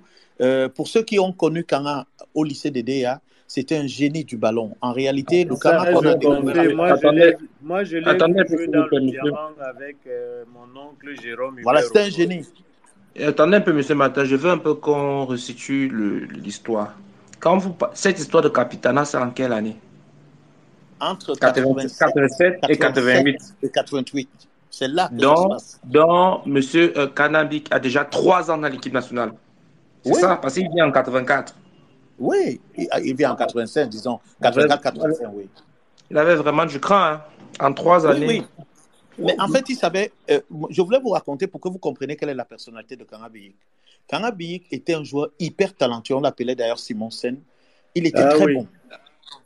Et, et, quand Claude Leroy arrive, Claude Leroy voit Kangabik jouer. En réalité, pour lui, il n'a jamais vu un joueur comme ça. Il, est ébloui par le talent, par le talent de Kanga. Kanga sait qu'il est, Claude Leroy est sous le charme de son talent. À. Il arrivait des moments où Kanga disait au proviseur du lycée de Déa Biconde de regretter mémoire que lui ne voulait pas, il veut pas jouer le sucre il va rester chez lui. Le proviseur démarre sa voiture pour aller supplier Kanga au quartier, le porter dans la voiture pour l'amener au stade. C'est un gars qui est caractériel depuis. Il a ce caractère depuis parce qu'il était extrêmement talentueux et tout le monde aimait le voir jouer. Quand il jouait, c'était tout un festival. Mais je voudrais, par rapport à la Cannes en 86, quand Claude Leroy arrive, Claude Leroy demande à Mangamba, à Dalbert, de revenir en équipe nationale. Mangamba refuse. Il est finissant. Il n'est pas hyper talentueux comme le Mangaba qu'on a connu en 77 avec le tonnerre et, son fameux match contre le Stella d'Abidjan. Mais il est, il est bon. c'est quel poste, s'il vous plaît? En fait, hein, je vais dire que Mangaba, c'était un attaquant. Je vais dire ça comme ça. Et pour ceux qui connaissent Mangaba ou qui l'ont vu jouer, je crois que M. Obama a dû le voir jouer. Euh, moi, je l'ai vu avec des yeux de gamin. Euh, on dit qu'il était plus fort que Roger Mila. Arrêtons-nous sur, la, euh, légende. Camus, je te coupe un peu. Moi, j'ai poussé un jour ici en disant que lorsque, sans, manquer de respect euh, au président de la Foot, lorsqu'on parle des, attaquants au Cameroun, moi, parmi les 10 attaquants, je ne vais jamais ramener le président de la Foot parce qu'on en a vu des, attaquants au Cameroun. Mais, moi, je vais vous... Oui, mais moi, je suis d'accord. C'était juste une parenthèse. Oui, mais Big 10 quand même. Même pas 5, 10. Aussi fort quand même. Là, là, là, il fait un peu fort. Moi, je ne suis pas d'accord avec lui, on, on, en reparlera. Mais, mais, mais moi, je dis que moi, mon meilleur attaquant, si tu me demandais quel est le meilleur attaquant camerounais de l'histoire, vraiment, je vais vous surprendre, vous tous, mais je vais choisir Bonaventure Kep. Je m'explique. Bonaventure Kep, en 1981, est ballon d'or camerounais. Il est élève au lycée de Bafan. Il joue à Unisport Il est en train d'aller, il vient d'avoir son bac, il est en train d'aller à, à je, je vais un peu vous couper deux secondes. Il y avait un ballon d'or, un ballon d'or camerounais. Oui, camerounais, oui. Exister, qui sait. C'est le, le premier, que les choses ont changé dans le, le premier ballon d'or. Le premier ballon d'or camerounais s'appelait Eboué. Jean-Daniel. Jean-Daniel Eboué. C'était le premier ballon d'or camerounais. C'est une distinction qui existe et qui existait. Et puis, je vais vous dire, lorsqu'un, pourquoi je parle de, Bonaventure Djonkep Parce que imaginez un élève à Bafin, les, les, équipes du village n'avaient pas l'exposition. Les équipes du village n'avaient pas l'exposition. Et si Djonkep en 81, imaginez qu'un jeune joueur, il est ballon d'or en 81, dans le pays de qui? Où il y a les Mbida, où il y a les Abega. Je vous cite rapidement, vraiment, donnez-moi un peu de temps parce qu'on est dans le space pour apprendre. Le premier ballon d'or en 74, c'est Boué Jean Daniel. Le deuxième en 75, c'est Roger Mila. Le troisième en 76, c'est Roger Mila. Le quatrième en 77, c'est Mangamba Adalbert. En 78, c'est Thomas Nkono. En 79, c'est Joseph-Antoine Bell. En 80, c'est Mbida Grégoire. En 81, c'est Bonaventure Djonkep.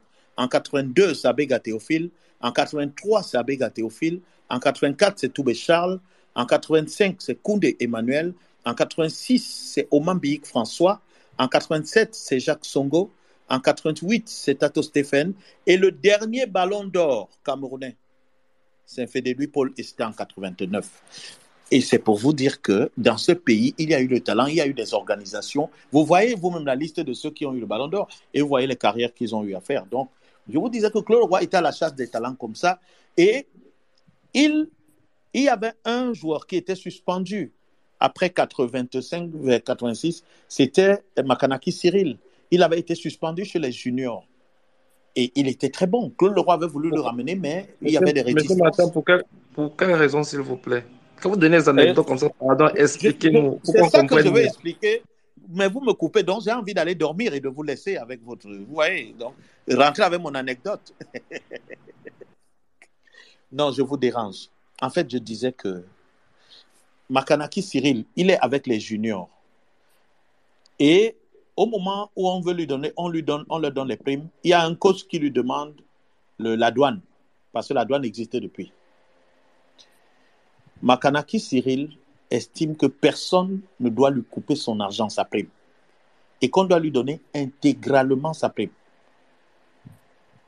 Il fait un bruit on lui donne sa prime et on lui dit, comme tu es en train de prendre toute ta prime, sache que tu ne reviendras plus dans cette équipe. Il dit, il n'y a pas de problème, il s'en va. On le radie, on le suspend de toutes les sélections. Il s'en va. Et quand Claude Leroy arrive, Claude Leroy doit le ramener. Eh, il y, a, il y a des tractations. En réalité, il est suspendu. La fédération, est-ce qu'on va le laisser? Mais finalement, il réussit en 88 à, à, à, le ramener. C'est vous dire, c'est la petite anecdote. Il, a, il a cherché beaucoup de joueurs, Claude Leroy pour pouvoir faire une équipe nouvelle, une équipe jeune, parce qu'il a eu l'intelligence de voir que l'équipe de 84 était déclinante sur beaucoup d'aspects et qu'il fallait des jeunes pour la renforcer, pour qu'elle soit beaucoup plus compétitive. Et c'est comme ça qu'il commence donc à ratisser. Il tombe sur un talent comme Makanaki. On lui dit que Makanaki est, suspendu des sélections nationales. Il comprend pas beaucoup. Il essaye de chercher. Et finalement, il arrive à lever l'ascension. La, Makanaki reviendra plus tard. Euh, les, les, quelques jeunes qui était, était en, en, France et qui était euh, tout jeune, il les ramène. Donc, il, est, il, avait vraiment fait un travail de, de, de, renouvellement. Il avait, et ça, c'est la marque. Là, je reconnais, vous avez parlé ça tout à l'heure. Claude Leroy, c'est comme ça. Quand il est arrivé en 98, il a fait la même chose. Il a balayé certaines personnes. Il est allé chercher de nouveaux joueurs. C'est comme ça qu'il opère. Oui, euh, Camus, je vais quand même euh, mettre de l'eau dans ton moulin, dans, euh, dans une corde, une corde à ta guitare par rapport à John Kett. Moi qui ai connu, moi pas connu parce que c'était euh, un grand frère, mais on a été, il a été mon voisin à la Cité Verte, le président euh, Georges Weah. Lui, il disait toujours que c'est incroyable le talent que John Kep a. Parce que si John Kep avait joué à l'époque de la télé, on parlerait de John Kep partout dans le monde parce qu'il était. Oui, je suis, je suis d'accord. Je suis d'accord. Mais, mais, mais, monsieur Obama, moi, je dis juste que pour qu'on n'a pas la télé, pour que les gens comprennent que John Kep est ballon d'or en 81, dans un pays où il y a Bega, où il y a Bida, où il y a tous ces grands, et joue. Ça veut dire que c'était un, un, super génie. On ne pouvait pas donner le ballon d'or à l'époque comme ça, non. Et, il était où? Il venait de la brousse, à Bafang, ce qui était très rare à l'époque, ce qui était très rare. Et on connaissait Tous les gars qui politique à l'équipe nationale. Et hein. quand tu n'étais pas du canon du tonnerre, les gars là, ils te mettaient les, les cordes, les, les, roues les bâtons dans les roues. Comme vous avez parlé, Monsieur Martin, comme vous avez parlé tout à l'heure de, de, de, Makanaki, à cette époque-là, il joue dans quel club? Oh, ben écoute, Makanaki est encore, il était junior. Je sais, il était junior avec les Lions quand on le sort de la sélection. Je ne sais pas exactement. Il faut que je fouille ça dans ma tête parce que je n'ai pas exactement, j'ai pas travaillé particulièrement sur Makanaki, mais je peux, je peux, euh, je peux quand même essayer de, de vous dire qu'en 86, 86, 87 là, Cyril Makanaki devait être dans l'équipe de. Il était en France au Gazélec Ajaccio, voilà. Ou à Toulon. À Toulon, oui. En 87, 86, il était à Ajaccio. En 87, il était à Toulon. Voilà. D'accord. Bon, on va essayer d'avancer dans l'émission. On arrive à cette fameuse finale du Caire en mars 1986. Je, je, vais d'abord essayer de présenter en général ce match-là. Pour nos auditeurs, c'est un peu de nous comprendre. On joue dans un stade contre le pays organisateur. Un stade de 95 000 places. Il est plein à craquer. Officiellement, on dit 95 000, mais quand vous voyez les vidéos, ça saute à l'œil qu'on dépasse les 85 000 personnes.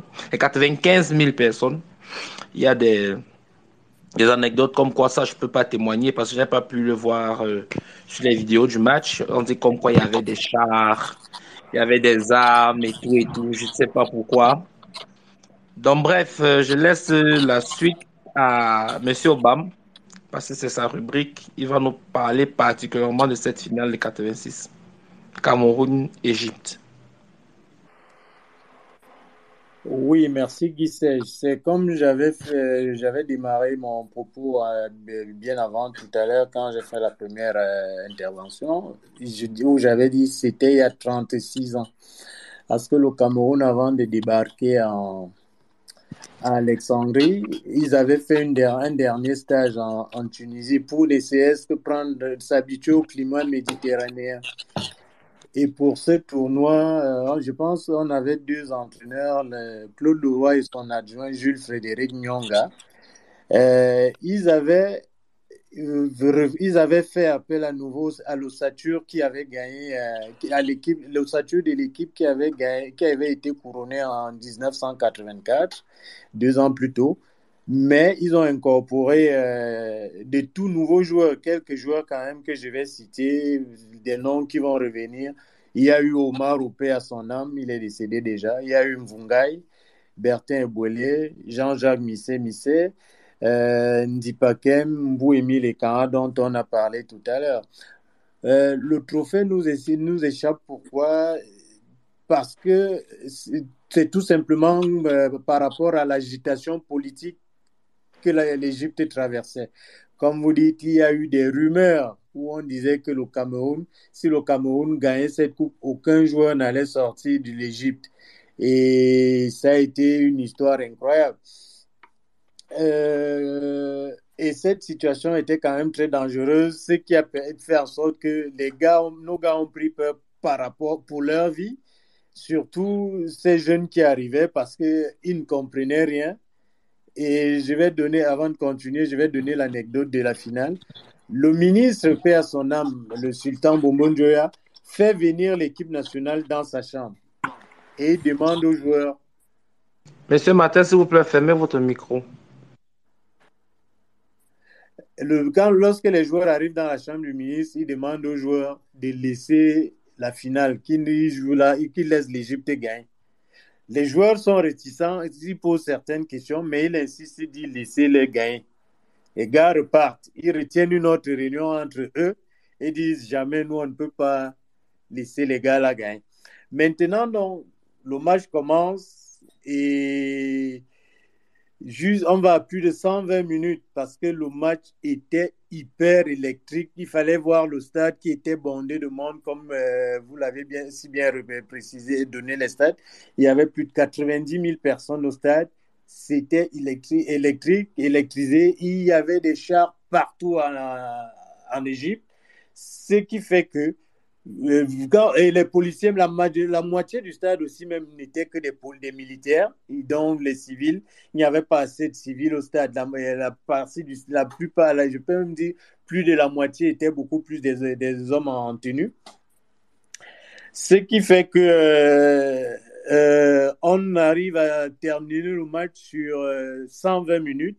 Et quand Oumarou entre, Oumarou crée des difficultés aux Égyptiens parce qu'à chaque fois qu'Omarou, parce qu'il avait une vitesse incroyable, à chaque fois qu'il accélérait, on sifflait hors-jeu sur lui. À chaque fois, ça a été ça durant toute la deuxième mi-temps. Et au euh, vers la fin de la première, la deuxième mi-temps, l'arbitre qui était éthiopien vient, vient dire à Roger que euh, si vous pouvez faire un effort d'arriver avec eux jusqu'au tir au but. Voilà ce que l'arbitre dit à Mila. Mila dit aussi à ces gars que bon, tenons, parce que les gars étaient décidés à gagner, tenons, on va jusqu'au tir, au tir au but avec eux. Et puis, euh, les, début dans l'épreuve de tir au but. Euh, d'après la première série, parce qu'il n'y en a pas eu une deuxième, d'après la première série, chaque équipe avait transformé euh, quatre pénalties parce qu'il y a eu fédé qui tire le premier. Avant même qu'on le tire, on demande, on pose la question aux gens qui. Une fédé se lève, le premier dit je tire. Après, personne ne répond. Donc, les gars avaient peur, de, même déjà jusqu'au tir au but d'aller tirer. C'est donc là où Manga pose la question à. Ah, pardon, Mila pose la question à Mbida que. Mais Mbida, tu ne tires pas. Mbida lui-même repose la même question à Roger que toi, tu ne tires pas. Pourquoi? Donc, même tous étaient dans la peur. Et Mila dit on ne va pas quand même faire porter la responsabilité à ces enfants-là. après, donc, Mila dit Koundé, tu tires le deuxième. Mila. Mbida, tu tires le troisième, je tire le quatrième.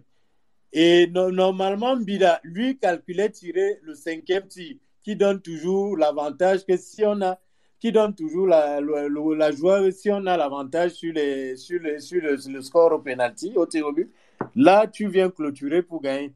Mbida et Mustafa Abdou ayant raté leur tir au but, euh, leur penalty à l'époque. Euh, il y a eu euh, le dernier tir au but, c'était euh, et son tir au but vient ricocher sur le poteau, extérieur. Et je vais quand même dire que ça faisait, euh, c'était là la troisième quand la Coupe d'Afrique que l'Égypte remportait devant son public, qui était vraiment en délire. Et comme moi j'aime bien parler des joueurs, aujourd'hui j'ai décidé de parler de Roger Mila, l'homme qui était l'homme à tout faire de cette équipe nationale-là, qui était l'homme de la situation de notre équipe, euh, de l'édition. Avant que, s'il te plaît, je vais te couper 30 secondes. Avant que tu ne, ne, parles de Mila, je tiens à préciser que, à nos hésiteurs que lors de cette canne-là, il a été meilleur buteur et meilleur joueur.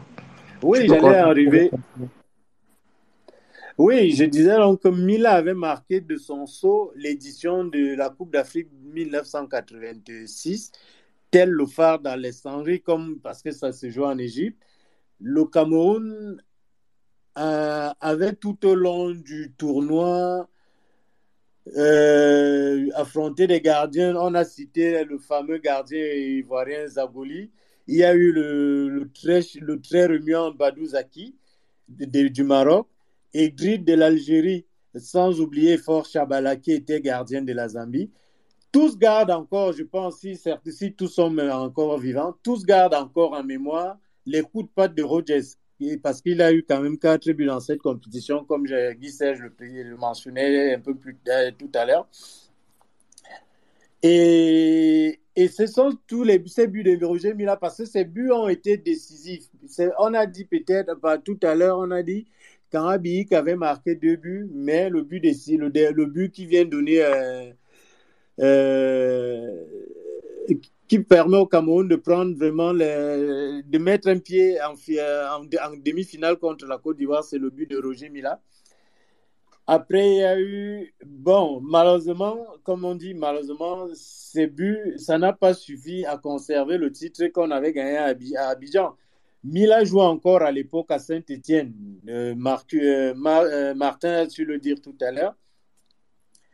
Et Et il avait quand même, il faut le reconnaître, moi je dis, Mila avait ce qu'on appelait, il avait éclaboussé l'Afrique de toute, de toute sa classe parce qu'il il était indomptable, infatigable, euh, indispensable pour l'équipe. Mila était le meilleur de cette équipe-là ou jusqu'au jour d'aujourd'hui. Nous qui l'avons vu jouer, parce que moi je l'ai quand même aussi un peu vu jouer, comme Martin, Martin disait, quand Mila arrive dans les années 90, parce que euh, vous imaginez qu'en 86, il a 33 ans, 33 ans quand même, donc en 90, il était déjà sur la fin de sa carrière.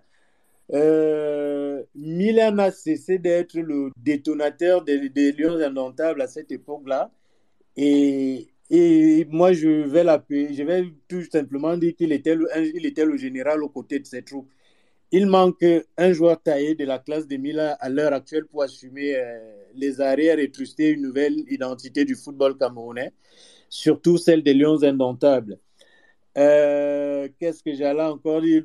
Le jour de la finale, malgré que les Égyptiens avaient gagné, les Lions sortaient du stade à 3 heures du matin vous vous imaginez la pression qu'il y avait au stade. Et quand ils arrivent à l'hôtel, je me rappelle encore de l'anecdote que euh, frère Abega me racontait une fois dans son bureau à la mairie de, de Kundangui. Euh, quand la finale s'est jouée, il s'en va voir Mbida.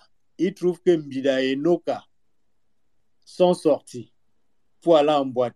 Et ils se demandent, mais ils, ça c'est, ça c'est, ils sont suicidés, ces, deux-là. Ils savent que le pays est comme il est là, mais arrivé en boîte, les Égyptiens n'ont pas laissé Mbidabé et, et qu'à rentrer. On leur a dit ici, on ne rentre qu'avec femmes. Et les gens qui rentrent, si tu veux rentrer, il faut être accompagné. Soit ta copine, soit ta femme. Et nos Mbida rentre.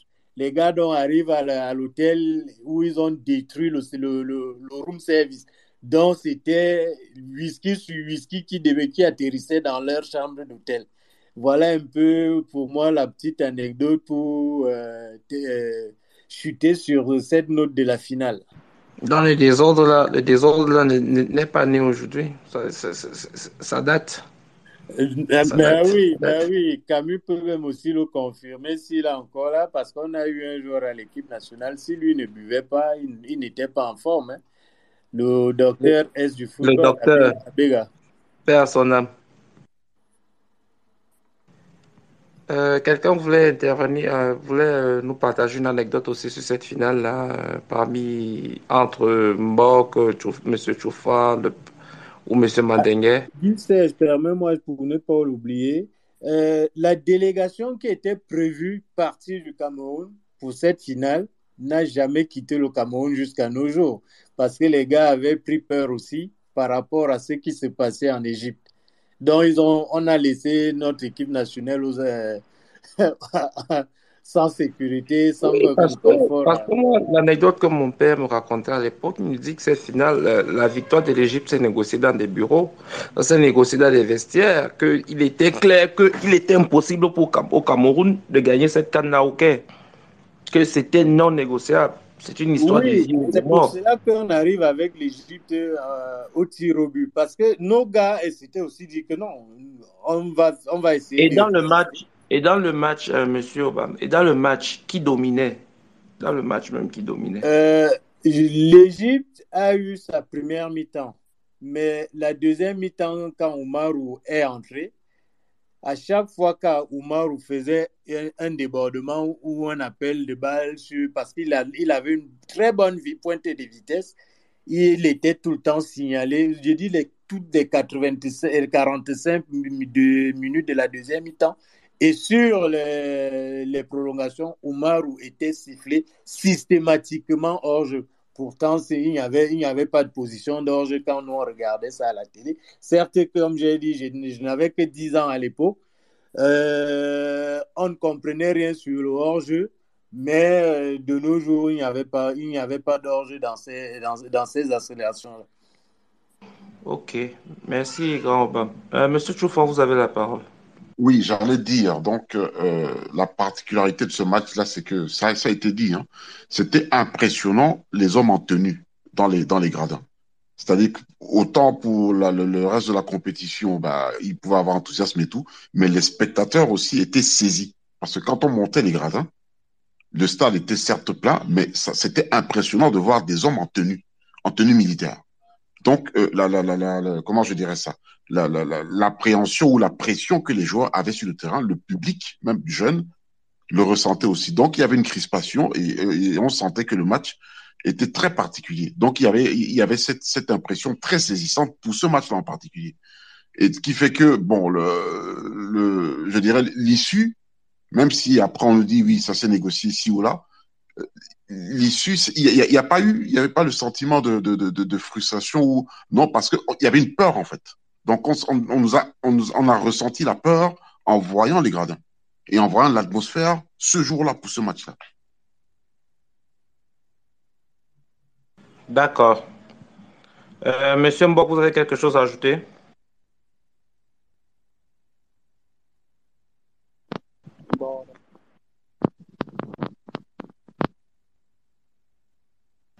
Monsieur Mbok, vous êtes avec nous?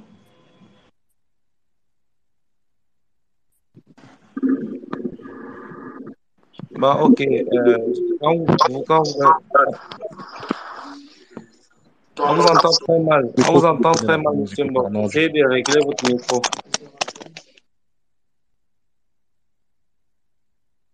Patriote, vous avez quelque chose à dire?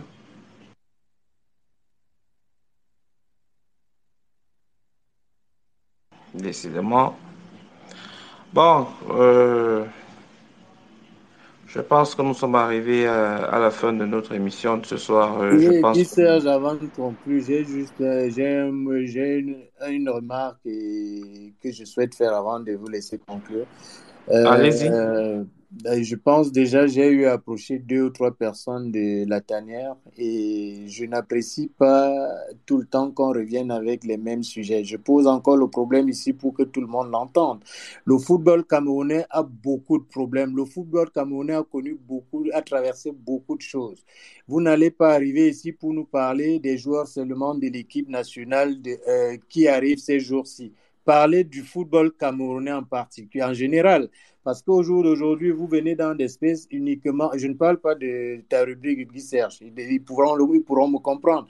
On ne va pas seulement arriver ici pour vanter peut-être un jeune joueur qui, qui, qui, va briller, sans toutefois vouloir parler des problèmes du football au Cameroun. Si vous avez peur de parler de ces problèmes-là, arrêtez donc de dire vous êtes la tanière pour les Lions indomptables 237. Parce que vous devez décortiquer les problèmes dans le football camerounais. C'est voilà euh, mon coup de gueule. D'accord, monsieur, monsieur Obama, votre remarque est, comment dire, est très bien prise, mais comprenez aussi qu'on ne va pas tout faire d'un coup, tout est prévu. On a tellement de sujets, vous pouvez même pas imaginer, je ne parle même pas seulement de ma rubrique, mais on a des trucs en, en off. On vous réserve beaucoup de surprises, vous pouvez même pas imaginer. On parlera de tout ça. Ce qui fait notre particularité, nous, vous savez bien que nous, n'avons pas de langue de bois. Quand on a dit, quand il faut dire quelque chose, quand il faut taper sur quelqu'un, on le fait. Mais c'est juste que c'est prévu. C'est prévu et c'est segmenté. Donc, on va commencer après qu'on va finir notre, notre rubrique. Moi, particulièrement, quand je vais finir avec la rubrique Cannes Coupe du Monde, on va attaquer le football local. On va attaquer la jeunesse du football. On va attaquer les problèmes des joueurs. On vous a dit qu'il y aura des focus sur des joueurs spécifiques qui ont marqué l'histoire de notre équipe, même pas seulement l'équipe nationale. On parlera, par exemple, du maréchal Mbappé Il y aura des émissions spécifiques à ces joueurs-là. Tout est prévu, monsieur. On prend votre remarque en compte, mais sachez que c'est prévu, ça va arriver.